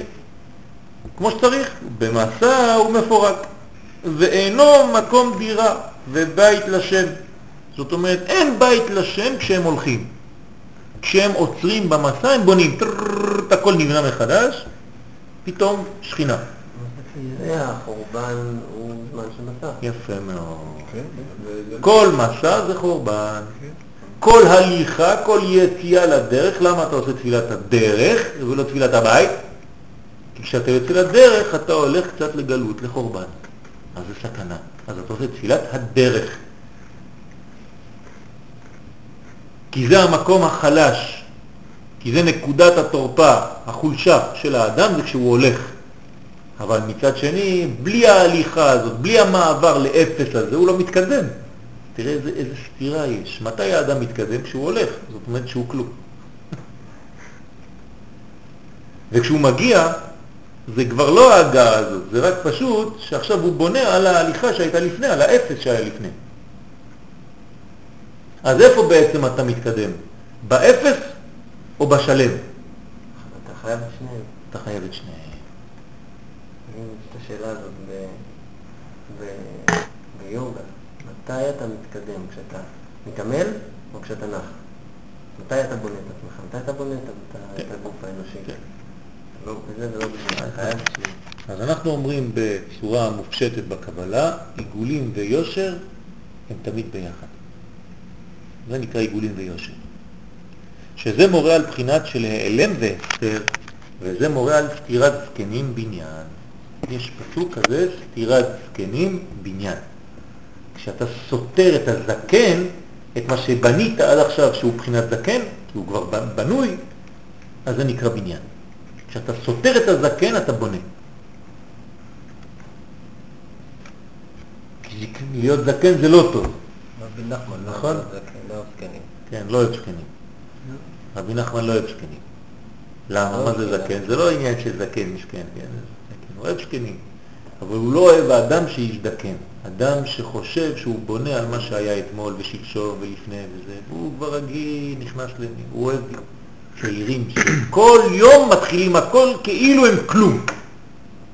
זקן ויניק. בזן אומרים שזקנה, הטובה היא זקנה של תמימות. שמסתכל על העולם. שאתה מתחיל הכל מחדש, כל רגע. מסתכל על העולם כמו תינוק. כן. אז זה, בלי זה אי אפשר. לכן היצר הרע נקרא מלך זקן וכסיל. והיצר הטוב נקרא נער מסכן וחכם. אין לו כלום, אבל הוא חכם, הוא בונה הכל. שהוא לצורך התחדשות לעלות במדרגה חדשה, ולכן בהכרח הוא להתבטל לגמרי קודם ממדרגה הקודמת, שזה היה בשעת המסע. כמו שאמרו בתמורה, כן, מסכת תמורה, באפרוח ביצת טרפה. יש לך ביצת של תרנגולת טרפה, כן, התרנגולת עכשיו מתה, היא טרפה, ואתה מוציא ממנה אפרוח. האם האפרוח הזה מותר לאכילה או לא? שאלה. אם הוא חי, כן, למה לא? מי חי? לא. לא, אני רוצה לאכול עכשיו את הביצה. האם הביצה הזאת מותרת? עכשיו הוצאתי אותה מטרפה, תרנגולת טרפה. כן. למה לא? מה? למה לא? כי, כי משהו שיוצא מטמא. לא, טמא? לא- לא יודע אם זה אותו דבר. למה זה לא אותו דבר? זה משהו נפרד. ביצה יש לה, היא- זה כבר יצירה חדשה. ביצה זה כבר דבר חדש. למה אבל? זה נכון, אתם צודקים, מותר לאכול את הביצה. כן. אבל פה תראו מה אומרת הגמרא, משום דאמת כגבי לחי מסרח.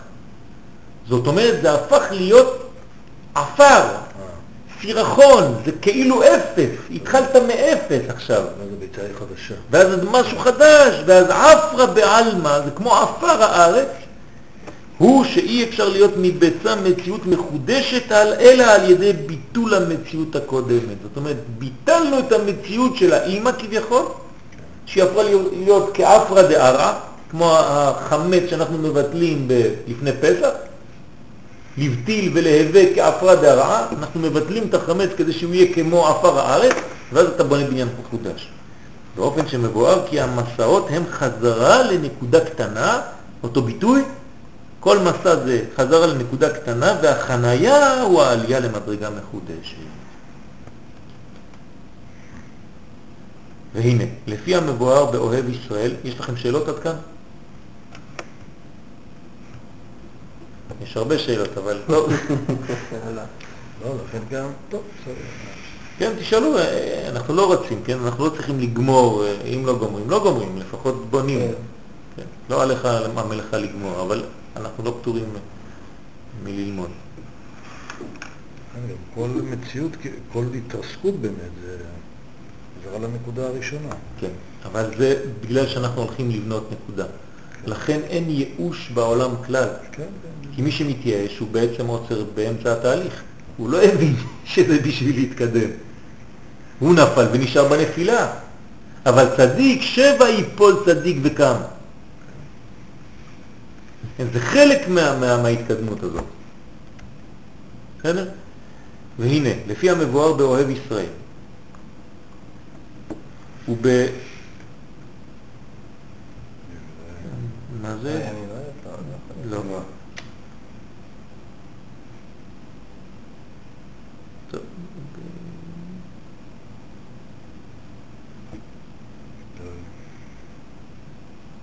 יודע, לא. חשוב, לא, לא חשוב. בפרשת מסעי,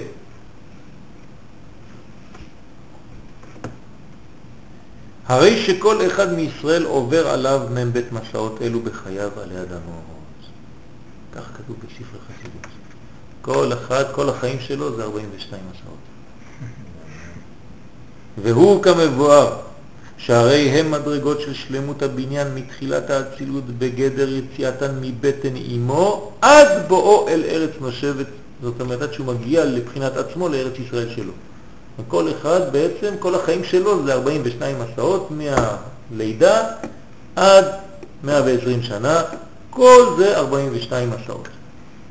עד שהוא מגיע לארץ ישראל שלו, הפרטית. ימי שנותינו בהם 70 שנה, כן, ואם בגבורות 80 שנה, ורומם עמל ואבל, כל- כי גז חיש ונעופה. אתה תוקע בגז, גז חיש ונעופה, זה בשביל המכוניות, כן? מה הפירוש של ארץ נושבת? לא ארץ. ישראל. לא נושבת? נושבת זה, זה קודם כל שיש לה יישוב, וחוץ מזה ששם יש בעצם הבניין, כן, של החזרה, מלשון שבות. אתה חוזר למקום של הבניין האמיתי. כן. אם הייתי הבן איש חי, הייתי אומר לך נון שב. כן. חלק התיבה לשניים. זה הנון שיש שני נונים באיזה נמצא. כן, נכון. אז ימי שנותינו בהם 70 שנה, כדי להשלים עליית כל אלו המדרגות. ולכן כל מסע מחודש עליו לחזור לבחינת נקודה קטנה, העלם של האור הראשון לגמרי. והוא סוד העליות והירידות, העלם וגילוי שיש בחיי האדם, שכל כולו אינו אלא סדר בניין בהתחדשות המדרגות. אין סתירה פה בין, בין מדרגה קטנה, נקודה קטנה. נקודה קטנה, כן. לבין העלם לגמרי, כי הרי כן. לא אמרנו, לא, אנחנו לא אומרים נקודה אה, אפס, יפה מאוד, קטנה. יפה מאוד, שאלה טובה, ועניתי על השאלה אבל בצורה מאוד מהירה בהתחלה, לחנן, ואמרתי לו שאין לנו, אנחנו, העלם גמור, אלא הנקודה שלנו היא הנקודה ההתחלתית. אנחנו לא נעלמים, לא נגמרים, אלא חוזרים למדרגה שממנה התחלנו, וזה נקרא בשבילנו האפס. זה אפס שלנו. אבל זה נקודה, זה נקודה שיש בה, זאת אומרת, לא בדיוק. ולכן אין ייאוש. מי שאומר שהוא חוזר ממש לאפס, הוא כבר לא קיים. האפס שלנו הוא אפס של נקודה התחלתית, כן? שממנו, כן, מהנקודה הזאת מתחיל הבניין מחדש, אבל זו נקודה שקיבלתי מתנה מהקדוש ברוך הוא כשנולדתי. זאת אומרת, כשאני אומר שאני מתאפס, שאני חוזר לאפס, לאן אני חוזר? למדרגה שקיבלתי מתנה מהקדוש ברוך הוא בזמן שנולדתי, שזה נקרא נפש. אני לא יכול לאבד את הנקודה הזאת, כי היא לא שלי. היא שייכת למה שהבורא נטע בתוכי בהתחלה. אני מתחיל ממשהו, נכון?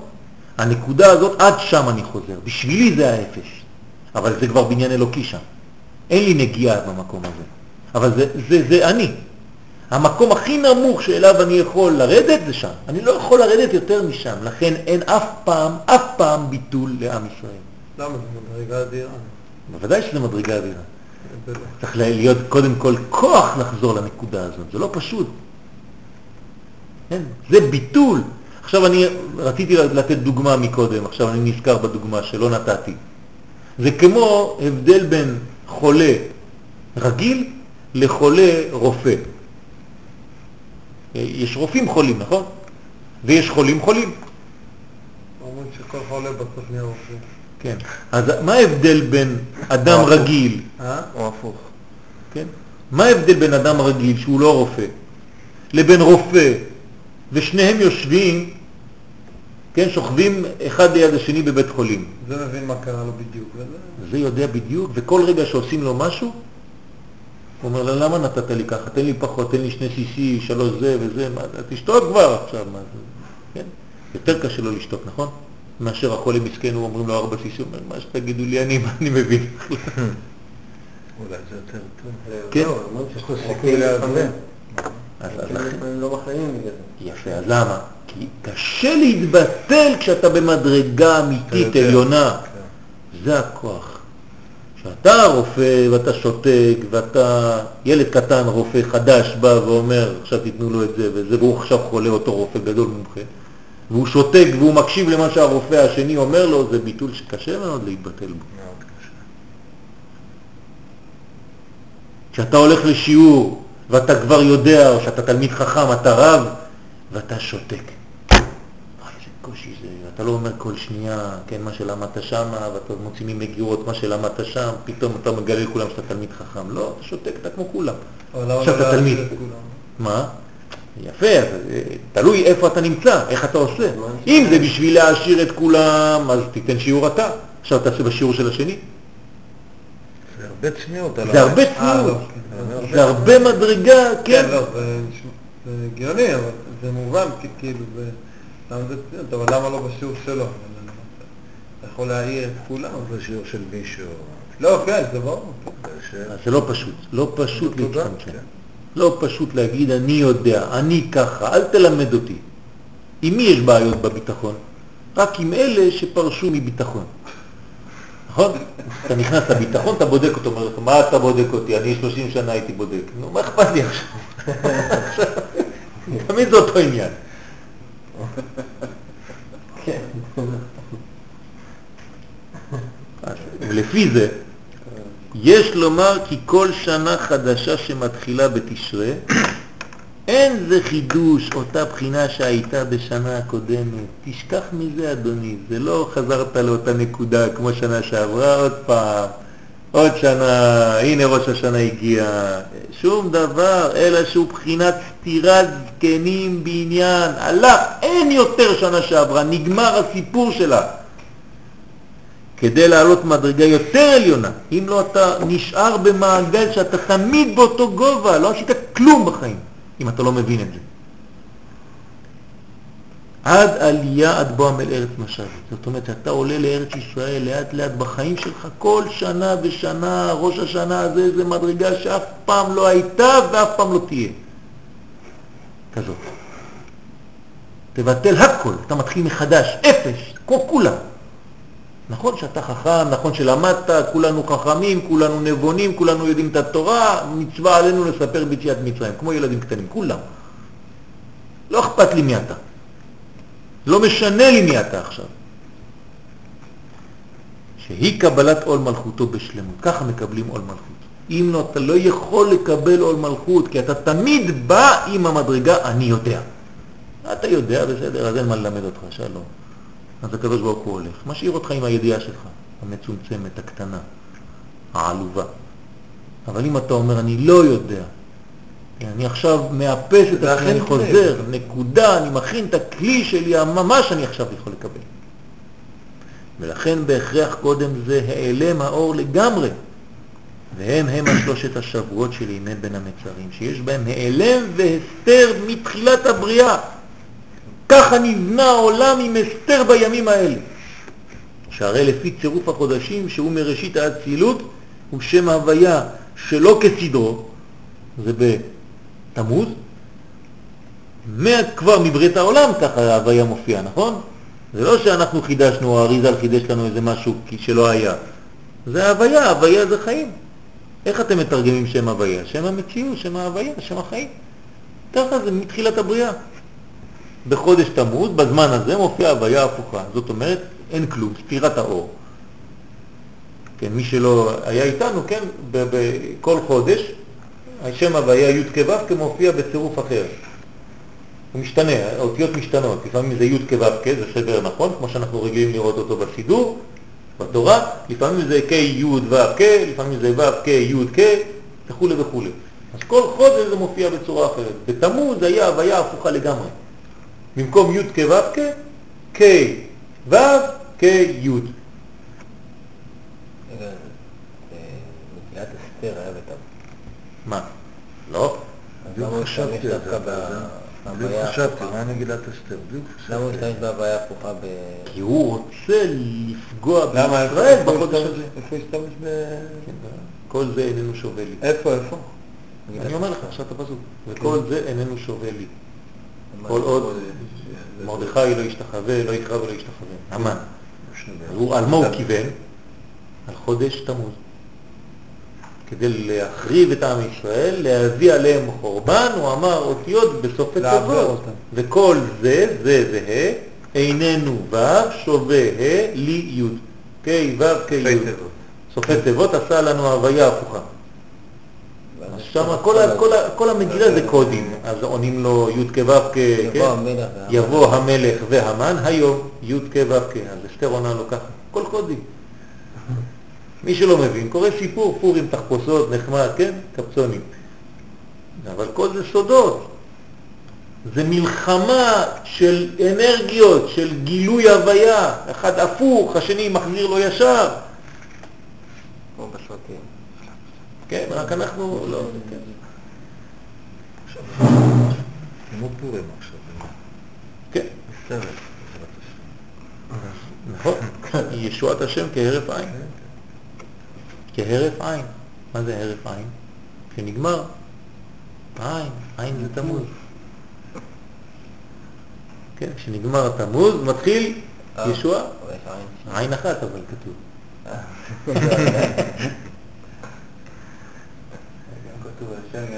בעיניו. כן. גם ארץ ישראל ניתנת לאשר ישר בעיניו. כן?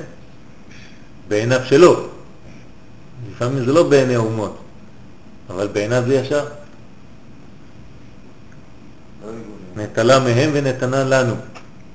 איזו תשובה עליונה. אם היום אתה אומר באו"ם שם, למה ארץ ישראל, מה אתם עושים שם? בגלל שהקדוש ברוך הוא ברא את כל העולם, והוא נתן את זה למי שחפץ, אחר כך הוא לקח מהם ונתן אותה לנו. מיד סוגרים אותך בבית כלא, כן? וזה רש"י גדול, זה הרש"י הראשון בתורה. זאת אומרת שלפעמים אנחנו צריכים לדבר בפשטות. כוח מעשה זה גישרנו. פשוט מאוד. אנחנו פשוט מתביישים. מתביישים לומר שבאנו לבנות את בית המקדש השלישי, מתביישים לומר שאנחנו באים כדי לגלות את מלכותו בעולם. היום תדבר ככה בכנסת, יזרקו אותך לזבל. אתה לא יכול לדבר ככה, כן? אבל זה נכון, אתה כן יכול לדבר ככה. צריך לדבר, צריך. לא צריך לפחד.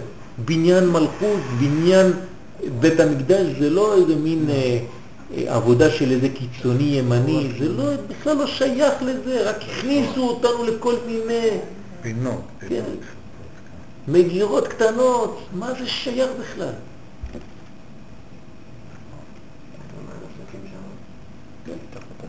מה, לא, מה קורה? לא לעשות, הבעיה שאין אף אחד. איפה הוא?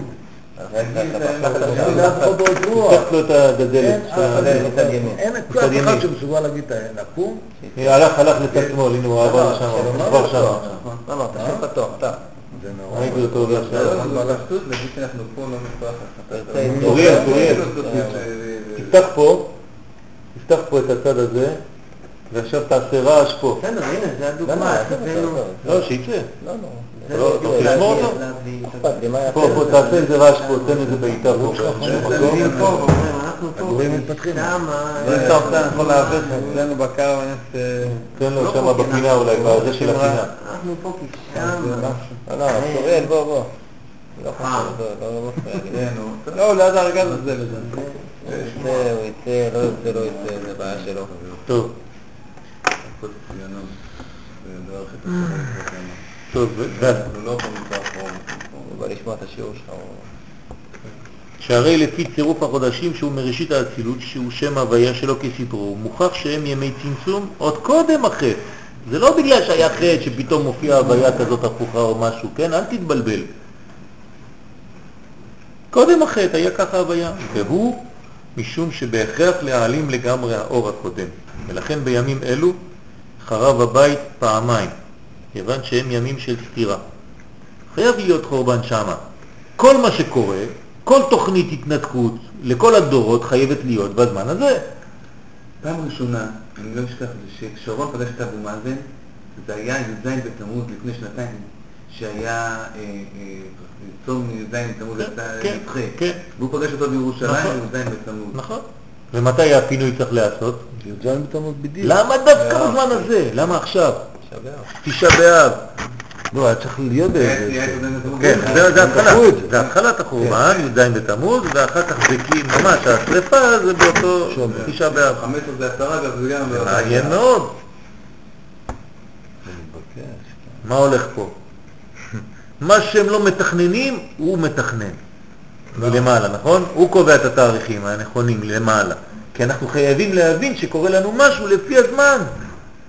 המדויק שצריך לקרות. אי אפשר להבין שדבר כזה יקרה במקום אחר. לכן מי שמצביע למשל לתחיית הזה, הוא הצביע כדי לביטול בעצם. כי אין מקום אחר לבצע תוכנית כזאת אלא בזמן הזה של החורבן.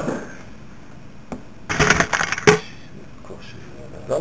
ראית איזה כוח יש לקדוש ברוך הוא? תעשה מה שאתה רוצה. לא, זה מדהים שנפגשתי תמוז, אני בכלל לא קישרתי את זה. אני זוכר משהו כזה, אבל לא זה זה. לא? היכה בי... דבר רציני, יאללה, לא. אז לכן בימים אלו חרב הבית פעמיים, כיוון שהם ימים של סתירה. זה הכל סותר, אתה לא מבין כלום. וגם סתירה תרתי זה משמע, כן? זה ימים של סתירה, אתה מקבל.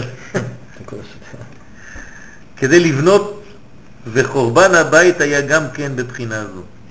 אז, אז בשביל מה יש ההתנתקות הזו? בשביל מה יש את החורבן הזה? רק כדי לבנות. זה, זה, מה שיוצא מזה. רק כדי לבנות. כיוון שהיו ישראל צריכים לעלות עוד מדרגה. תקראו את זה להיום, כן? אני קורא לכם עיתון. בגלל ששבוע הבא אנחנו עולים במדרגה סופית לכיוון הגאולה, אז קורה מה שקורה. כמו שמצינו שבראשית רבה לא קיבלו עליהם תורה שבעל פה ברצון, ונשאר, סליחה, בבית ראשון, לא בבראשית רבה, בבית ראשון לא קיבלו עליהם תורה שבעל פה ברצון, ונשאר בגדר כפייה, ואילו בבית שני קיבלו עליהם ברצון. אז בשביל מה היה חורבן בית ראשון? כדי שיקבלו ברצון. אם לא היה חורבן בית ראשון, לא היינו מקבלים את התורה ברצון. שהרי בבית ראשון לא קיבלנו עדיין את התורה ברצון, זה היה בכפייה, כפה עליהם את ההר כגיגית. רק בפורים קיבלנו, קיבלו, קיימו וקיבלו. אז, ונתפשט לימוד התורה שבעל פה.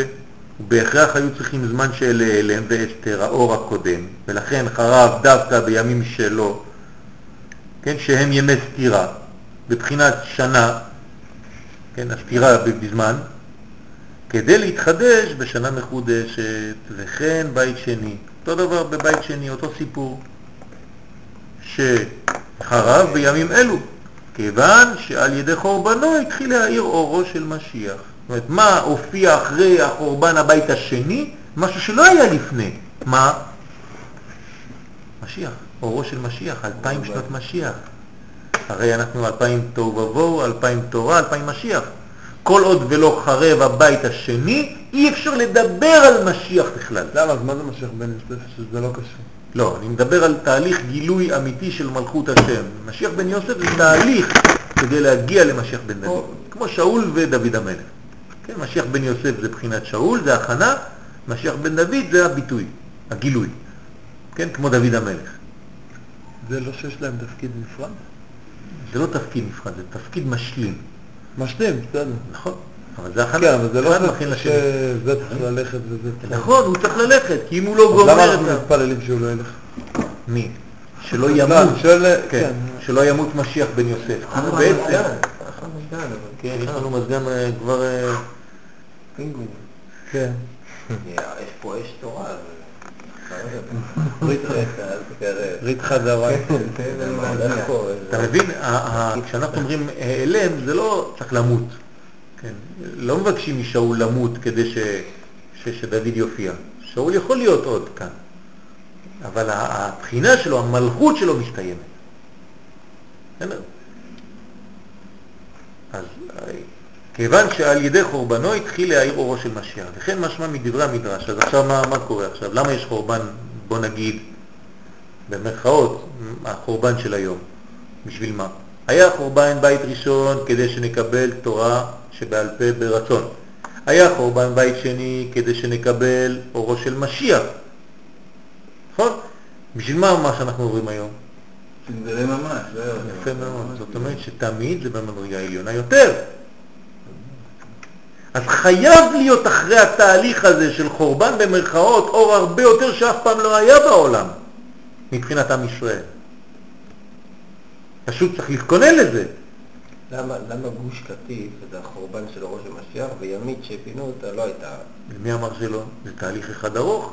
אני לא אומר שגמרנו, נגמור, אני לא יודע אם לא נגמור, קורה ביום. אבל זה תהליכים, זה הכל בניין אחד, של שלבים באותו, בניין. כן, אז מה אתה מכניס? אז מה, מה?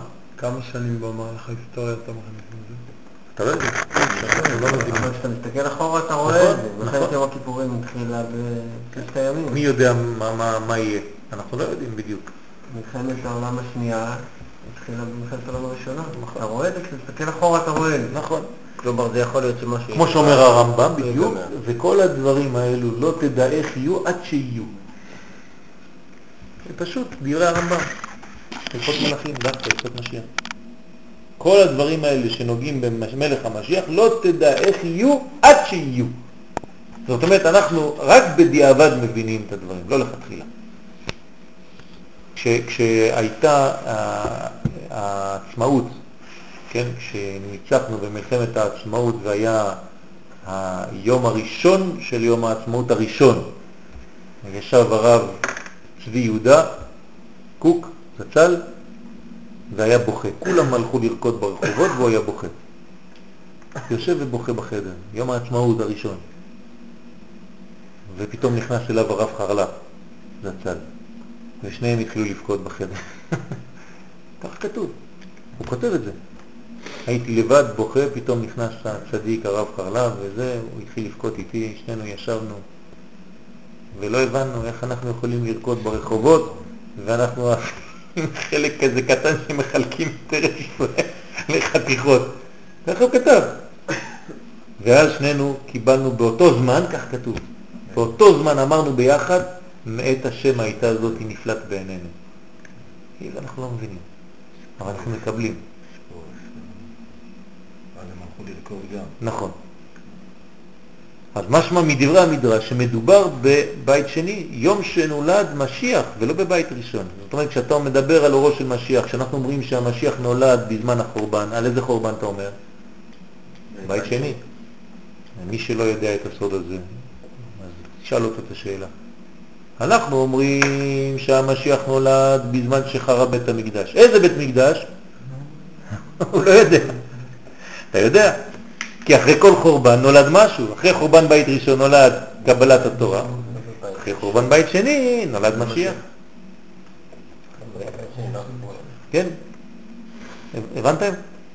אז מתי מדובר על הולדת המשיח? בחורבן בית שני. ולכן תקנו חכמינו לקרוא את פרשת מסעה בימים אלו, אנחנו חוזרים לפרשה שלנו. להורות כי בין מסעיהם, בין מוצאיהם, הוא על פי השם. המסע הזה זה על פי השם. מה זה פי השם? מלכות. וכל זה בניין מלכות. על פי השם ישעו ועל פי השם יחנו. אז אנחנו קוראים את זה בעברית רגילה. כן, לפי הוראת השם הם הולכים, לפי הוראת השם הם עוצרים. אבל לא, על פי השם. כל זה זה בניין שהוא על פה, על מלכות, מלכות פה תורה שבעל פה. אני בונה מלכות, לכן זה מסע ועצירה. מסע ועצירה זה בניין מלכות. ככה אתה בונה מלכות. כדי להתחדש באור מחודש בכל מסע ומסע. ונרמז בזה גם מה שימי בין המצרים הם כ"א יום, ימי דין וימי תשרה עד הושענא רבה. השני היה יותר יפה, עם התרנגול. תחזיר את התרנגול. אבל לא שמעתי את הצלצול כל פעם. טוב, אנחנו כן. עד הושענא רבה שבו החתימה לטובה. אז עוד פעם 21 יום, הושענא רבה, כ"א יום שבהם נידונים. אז ביחד הם מ"ב מסעות, אז תראה ממה בנוי מ"ב מסעות. 21 יום של דין ו-21 יום של, של, של, של בניין, אבל הוא גם כן דין. אבל בתוך הדין הזה יש גם רחמים, חסדים. כיוון שבפנימיות עניינם אחד, עד שמיני עצרת שבאים אל ארץ משבת היא המלכות. זאת אומרת, מה זה שמיני עצרת מבחינת הזמן? כשאני מגיע לשמיני עצרת, לאן הגעתי? לארץ ישראל. לארץ ישראל, מבחינת הזמן. שמיני עצרת. כן, שמיני. שמיני זה, זה עולם הבא, זה ארץ ישראל. שמיני עצרת, שמחת תורה. מה זה שמחת תורה? ארץ ישראל. זה אותו דבר. מה? כי זה סוף שמונה. כן. כי זה מדרגה של למעלה מהטבע. ארץ ישראל זה לא טבע. ארץ ישראל איננה דבר חיצוני. כך אומר הרב קוק באורות. קניין חיצוני לאומה בתור אמצעי, בתור מטרה, לא של איגוד גשמי ולא רוחני ולא כלום. ארץ ישראל היא חטיבה עצמותית קשורה בקשר אמיץ וחזק עם מהות נשמת ישראל. הרב קוק. אם אתה לא מבין שארץ ישראל זה לא חיצוני, זה לא חתיכות אדמה, זה לא רגבי אדמה, אתה לא מבין כלום בארץ ישראל, אדוני. לא הבנת מה זה ארץ ישראל. אני לא מדבר על זה בכלל, אני מדבר על נשמה, על עם בארצו. עוד סיפור אחר. וזה, כן, גמטריה, שני פעמים אקיה. אקיה, שם אקיה, א', ק', י', ק', אהיה, זה 21. כפול שניים זה שם מ"ב. פעמיים אהיה. אהיה אשר אהיה. אתם זוכרים? עכשיו אתם מבינים למה הקדוש הוא אומר למשה, אהיה אשר אהיה? מה זה אהיה אשר אהיה? כל התהליך, אני מגלה לך, זה 42. מהיציאה עד ארץ ישראל, אני עכשיו אומר לך את הכל, אני זורק לך, זה קודים, אתה מבין, אתה משה רבנו. אנחנו צריכים ללמוד. הוא הבין, אהיה אשר אהיה. תגיד להם, אהיה שלחני להם. בוא נראה אם הם הבינו. כן? תראה כמה זמן אחרי אנחנו מבינים זה. אהיה נשלחני אליכם. שזה שורש הכתר. אהיה זה שם כתר, נכון? ביטוי לכתר. להורות כי הם ממשיכים תחילת שורש מחודש בשנה חדשה. זה הרמז בפסוק אך 21, אך טוב לישראל שאלה. אך, זה תמיד טוב לישראל, תמיד שני אך, פעמיים, אך טוב לישראל. שאלה. נכון.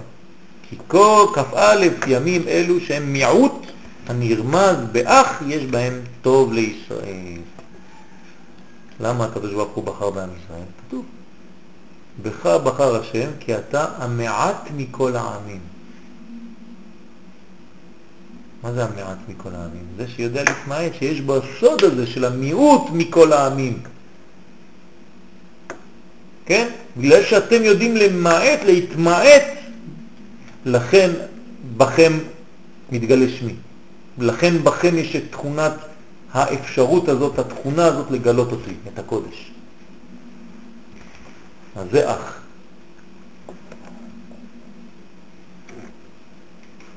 והיית אח שמח. זה לא אח א' כן?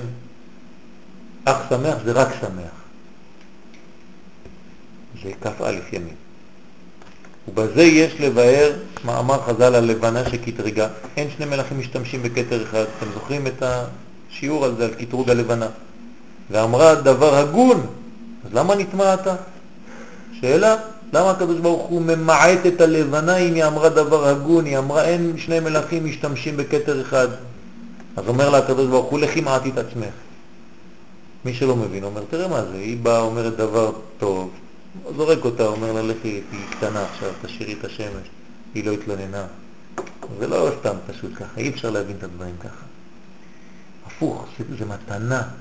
לכי מעטי את עצמך זה מתנה שהקדוש ברוך הוא נתן לירח, בגלל שהירח אמרה דבר טוב, הגון. אמנם עצם המיעוט שלה מורה על מעלתה. זה הסוד. שהיא מתחדשת ועולה כל פעם באור מחודש. אם לא, לא הייתה יכולה, הייתה ממשיכה כמו אומות העולם שהם כמו שמש, הם חושבים שהם שמש. כן, יש להם מלכים שנקראים מלכי השמש, כן? לואי קטור, לואי קנס, לואי סס, כל הצרפתים האלה, כן?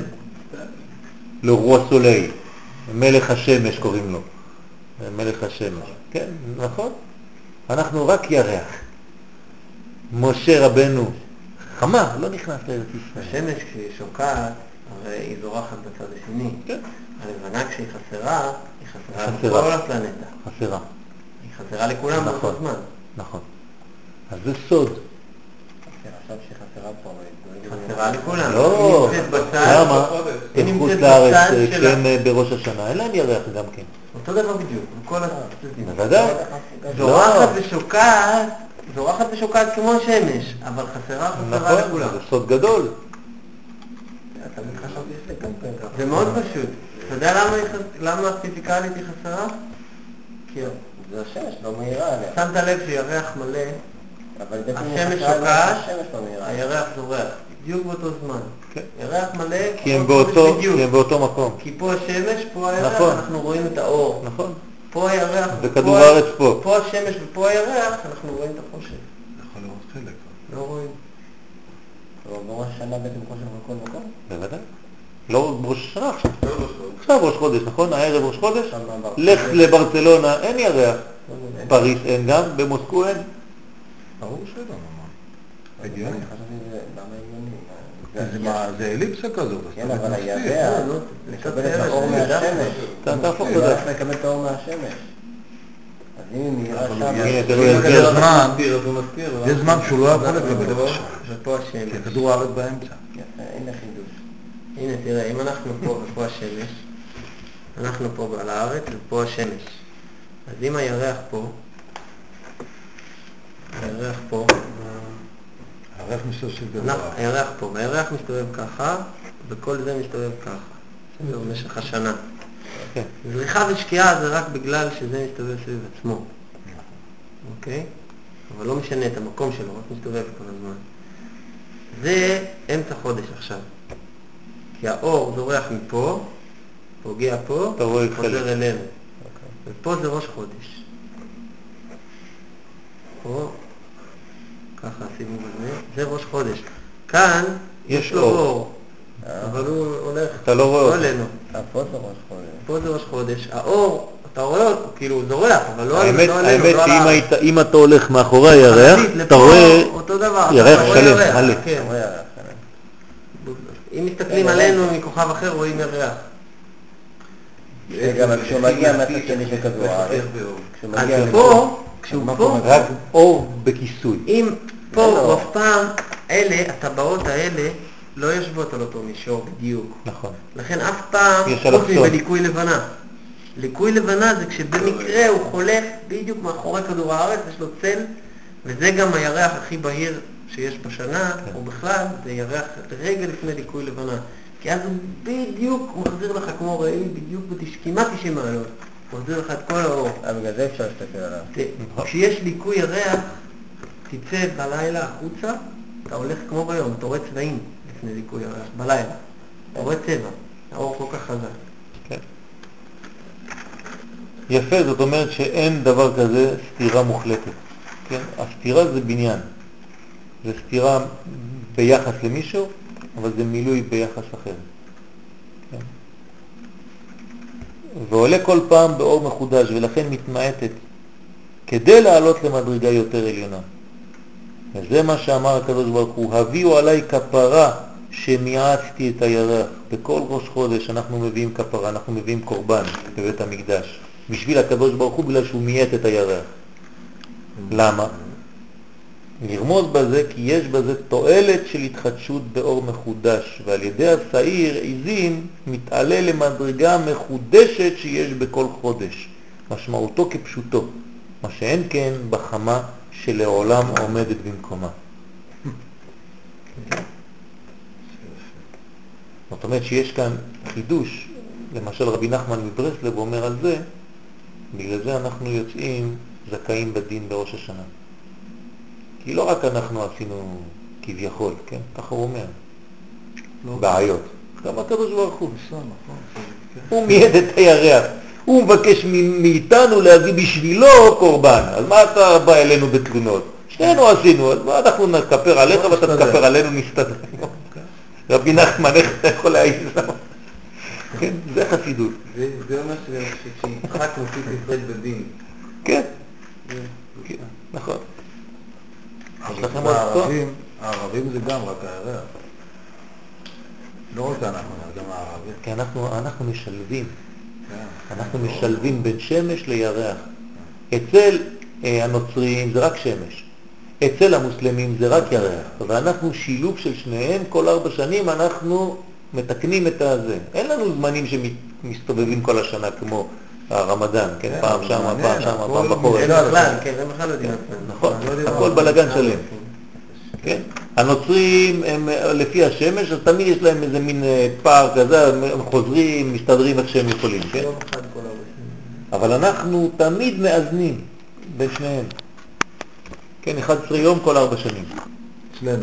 אצלנו. אצלנו 11 יום בשנה. לכן יש, בשנה, סליחה. לכן יש לך שנה מעוברת כל ארבע שנים. כן. יש שנה מעוברת, יש לה יום אחד נוסף כל ארבע כן, שנים. נכון. יש, שנה זה 365 ורבע ימים. כן, לא, לא... נכון.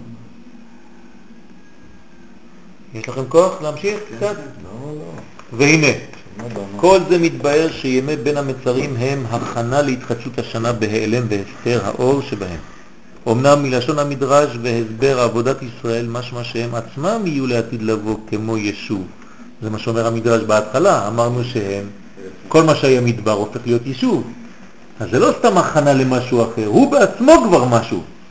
כשאתה הכנה למשהו אחר, אז אתה לא עולה בשם, אתה רק הכנה, משתמשים בך. אבל הוא, פה הוא אומר שהם בעצמם, הימים האלה לא יהיו הכנה למשהו אחר, אלא לעצמם, הם במהותם משהו גדול. ויש בהם עצם הטוב, לא רק הכנה לטוב, עצם הטוב. לא רק משום שהם משמשים לאפשרות של התעלות. כן, אז המדרש מוסיף רובד יותר פנימי, יותר גבוה. הוא אומר, זה לא רק קרש קפיצה, ימי דין, כדי להכין למשהו אחר כך שיהיה ימים אה, של אור. לא. עובדה שהוא אומר שהם יהפכו להיות דרך, זאת אומרת שהם בעצמם, יש להם אור בעצמותם.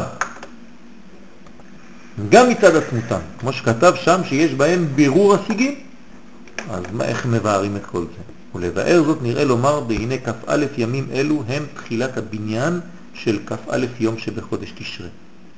זה ההתחלה, שבשניהם הם ימי דין. גם שם זה דין, וגם עכשיו זה דין. אז הכל דין, זה 42 ימים של דין. וכמו שיש ימי בתשרי הם ימי דין של בניין, כך ימי בין המצרים הם ימי בניין. אז, אז, אז בעצם ממה בונים? רק מדין. מי שלא נמצא בדין לא בונה. רק הדין בונה בעצם. רק גבולות בונים. חינוך ילד זה מה? זה רק נתינת גבולות. בעצם. אם לא אתה משפיע אור על מי? אם אין לך גבול, אם אין לך כלי, כי נתינת גבולות זה לא דבר שלילי. נטילת גבול, זאת אומרת, עכשיו יש לי מידה, בניתי את זה. זאת אומרת, אתה נבנה רק על ידי דין. כל העולם הזה זה רק גבול. זה נגמר פה וזה מתחיל פה, וזה נגמר פה וזה מתחיל פה. בגלל שיש לי כתב מאוד מדויק, מאוד דין, אז אני יכול לקרוא. אם היה לי כתם שחור פה, הייתי קורא משהו? כלום. אז כל העניין כאן זה דינים, זה הבניין.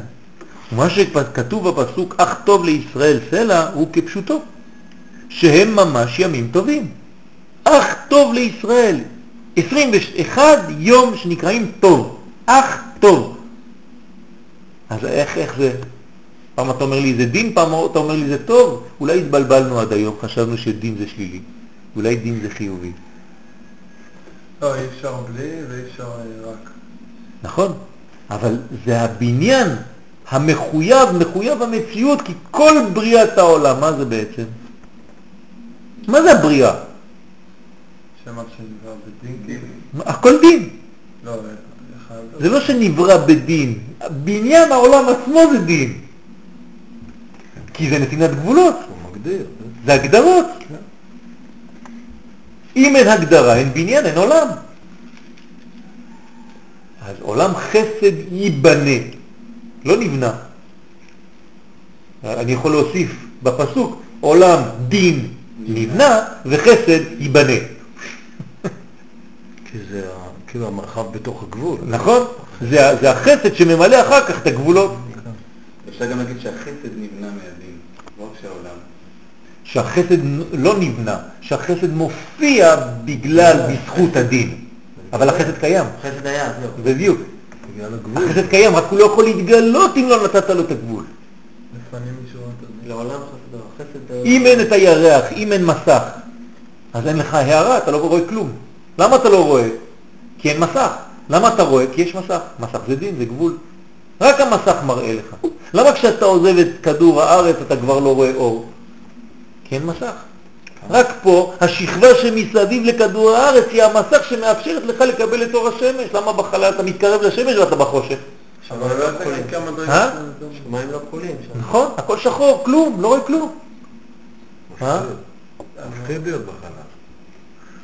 אולי כי גם אתה יודע ש- המודל שלנו אתה יודע שאסטרונאוטים שיוצאים לחלל, הגוף שלנו, אסטרונאוטים שיוצאים לחלל, מקבלים מחלת עצמות, שקשה מאוד, אה, יש להם כל מיני מכשירים לצמצם אותה, אבל אי אפשר להיפטר ממנה. כן. ברגע שהגוף של האדם נמצא בחוסר משקל, במשך יום, זה מתחיל בו תהליך של ניוון עצמות שאי אפשר להפסיק אותו. יש את המכונה עכשיו, ב- אז יש להם מכונות, הם רצים וזה, זה רק מצמצם את הנזק ולא מבטל. בעצם אה, מקבלת את הזה שלה, לפי הלחץ. זה מחלת עצמות. העצם נבנית, זה העצם, היא כאילו מתחילה חיה, היא כל. הזמן נבנית. ברגע שיוצאים, כאילו מכדור הארץ, והתהליך הזה נפגע. כל האסטרונאוטים חולים במחלת, כאילו העצמות שלהם יש לזה. שם, או לחלל את העצם עם המוטו. יש... מה שקורה, שהעצם שלך נבנית, וכל עצם בגוף, הכוח שלה והגודל שלה והכל נבנה לפי הלחץ שהיא נתונה. ככה שאם למשל אתה תלחיץ עצם מסוימת בגוף שלך, בצורה אינטנסיבית, המבנה שלו השתנה לגמרי ביחס לעצם מקבילה להפעיל. אני אומר אולי זה כי אנחנו מוגבלים, אני פעם שמעתי מישהו שלימד מישהו, אז אמר לו למה היום יש וידאו, בשביל מה, בשביל מה יש וידאו? הרי זה דבר כאילו כביכול, אה, אז אמר לו, אז אמר לו, פעם, לא יודע כמה זה, לא, אז הוא אמר לו, תשמע, פעם היו אומרים, פעם היו אומרים לבן אדם, יום אחד אתה תעלה לשמיים, תראה הכל, כמו שאומרים לנו בסרט וידאו, תראה את החיים שלך עוברים לך מול העיניים. אז גם פעם זה היה קיים. אבל היום אנחנו במדרגה כל כך נמוכה, שאם לא היה וידאו והיו אומרים לך דבר כזה, בכלל לא היית מבין אותו. היום אתה חייב את הוידאו בשביל שיגידו לך סרט וידאו. אתה מבין מה אני אומר? שהכל מצולם. לא, עוד פעם. כאילו... כן, כן, הבנתי, הבנתי.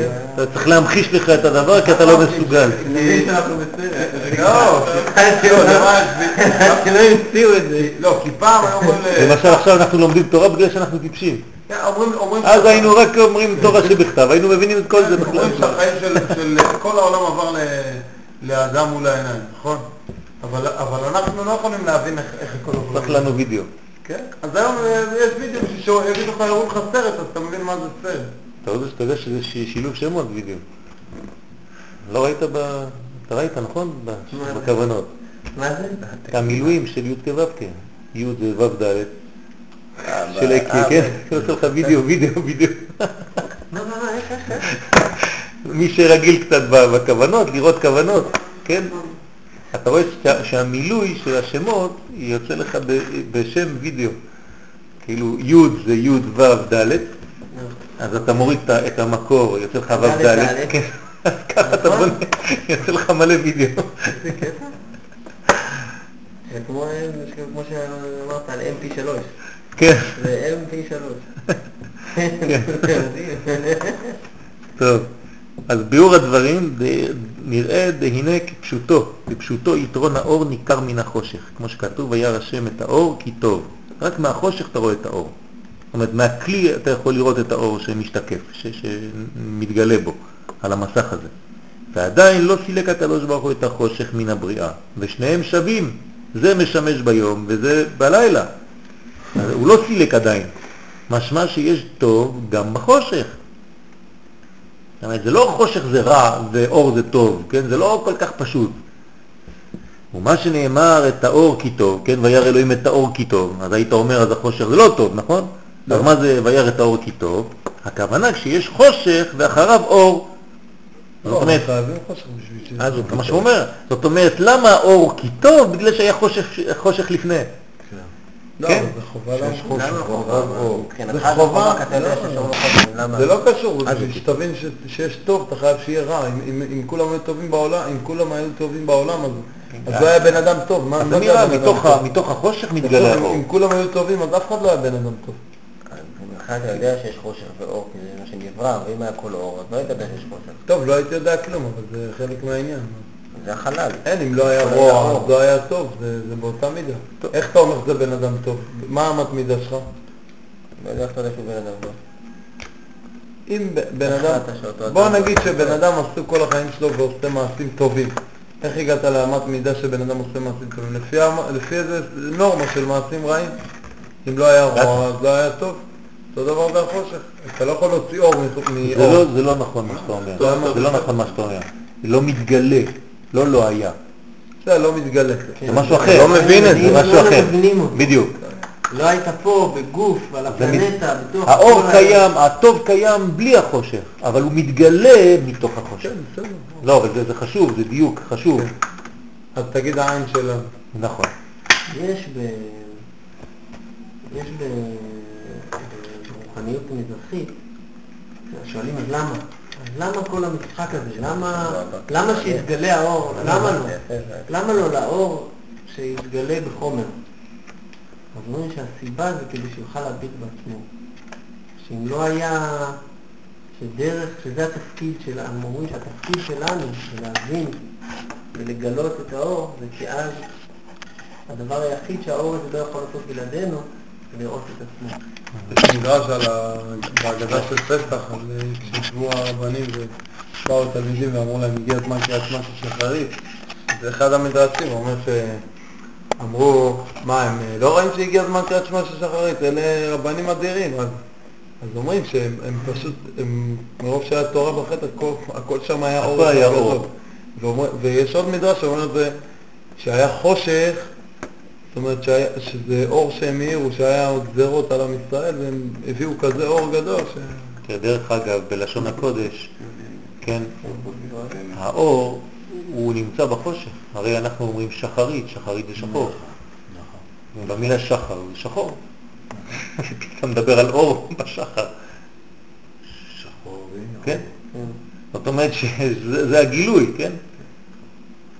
שחרית זה משהו שנראה שחור, אבל הוא מגלה לך אור.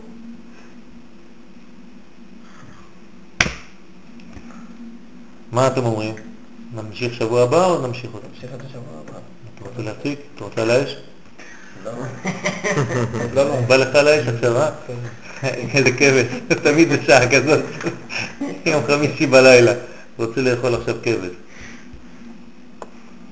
להגיד מה קורה עם הצדיק? הוא בריא, הכל בסדר, הוא אומר משהו? הצדיק בריא, הוא אמר שעלולה להיות רעידת אדמה גדולה מאוד מראש חודש אב עד תשעה באב.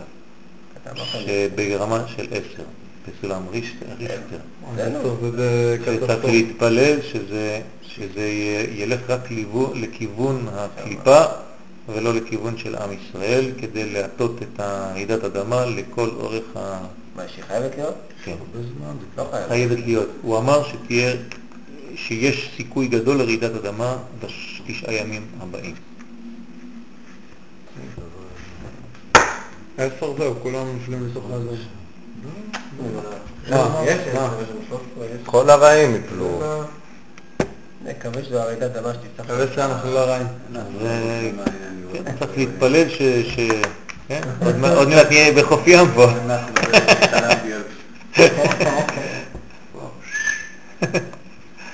עד ים המלח, כן? זה מזמן... אה, מזמן דובר על זה שיהיה פה ג'ט יש לי חבר שכבר בנה אונייה. הוא מחכה רק שהמים יבואו והיא תעלה לבד. ויש אוטו כזה. יש אוטו כזה? כל אחד בתחום שלו מדבר?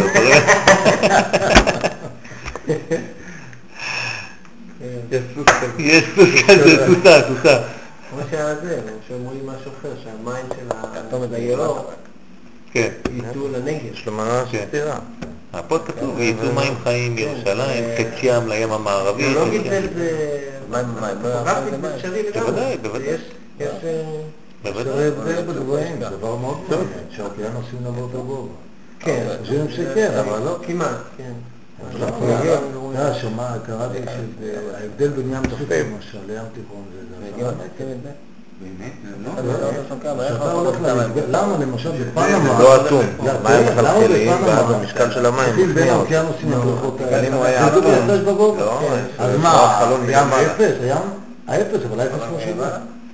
כן, עוד פעם, עוד פעם, בפנמה, האפס תלוי. אין אפס. הנה האפס. זהו. יש רעיון אפס, לא מוצאים אותו. נכון, נכון, לכן, לכן. כל אחד יש לו את האפס שלו. נכון. ובפנמה אתה רואה את זה קלאסי. מה יש בפנמה? יש- תעלת פנמה. כן. אבל תעלה היא לא כמו בתעלת סואץ. אה, נכון. היא בריכה, אני חושב כן. שנהיה... כן, צריך- להוריד אותה לרמה השנייה. בגלל ההפרש של הגבהים בין איך היא. יורדת? מורידים המים? מורידים. שני זכרים. באמצע אני- האונייה צריכה לעבור לשלב השני, לגובה השני. אתה מביא מים מזה, אז זה עולה. אתה מפה, זה יורד. אתה אומר, איך זה, לא, כל הזמן בא לקרוא, אבל אם אתה אומר, איך זה יכול להיות שמים סוף, באמת הים לא זורם לים המלח? אני אומר לך, אני לא, לא, אין לו את התשובה. למה הוא לא זורם? לא יודע, זה הפרש גדול מאוד. למה הוא לא זורם לים תיכון? זה הפרש של שמונה מטר, עשרה מטר. זה ים סוף. סוף, מפסיקה- מאז שיש את- ה... יש שם לא, חמישה זה ים מיליון. תושבים, משהו כזה, ארבעה מיליון תושבים, חמישה, בפנמה. יש ששת אלפים יהודים כן. שמחזיקים 90 ומשהו עשירים. אחוז מההון של פנמה. אני יודע. יש לי חברים שם.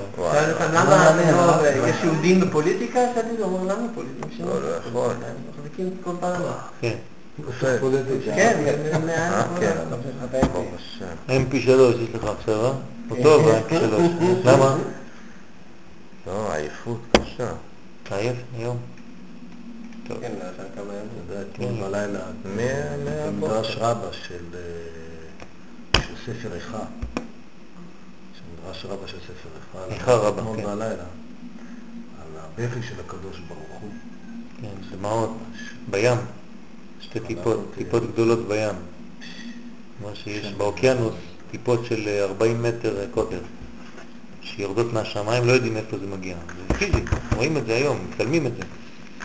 שבאוקיינוס, לא יודע באיזה מקום, אתה פתאום רואה איזה טיפה של מים שיורדת מהשמיים, אתה לא יודע מאיפה זה מגיע, וזה, לא יודע כמה, 40 מטר קוטר, טיפה, משהו, זה טונות של מים, שיורדות נופל לים, אם אתה עובר מתחת, אתה... לא יודעים מאיפה זה בא. והמדרש אומר שזה טיפות של בכי של הקדוש ברוך הוא. צריך להבין מה זה אומר, כן. על כל פנים, אנחנו, יש לנו עבודה רצינית. אומרים שבכי בכי זה מיתוק, נכון? אני אוהב את עצמי. נכון, נכון. רב נחמן אומר שמתוך בחיות מגיעים לשמחה. הוא אומר לו שם הקדוש ברוך הוא לירמיהו. הנה, מתוך החושך בארון. תראה, אתה לא יודע לזכור. כמה זה עין? עין זה 70, נכון? והעין זה 70, כן? כמה זה דמעה בגמטריה?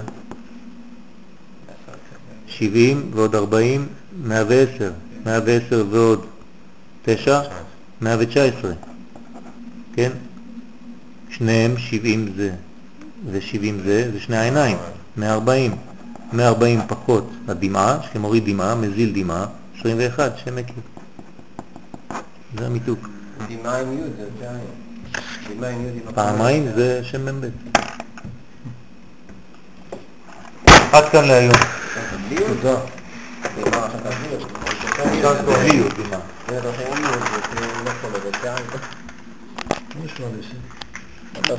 דמעה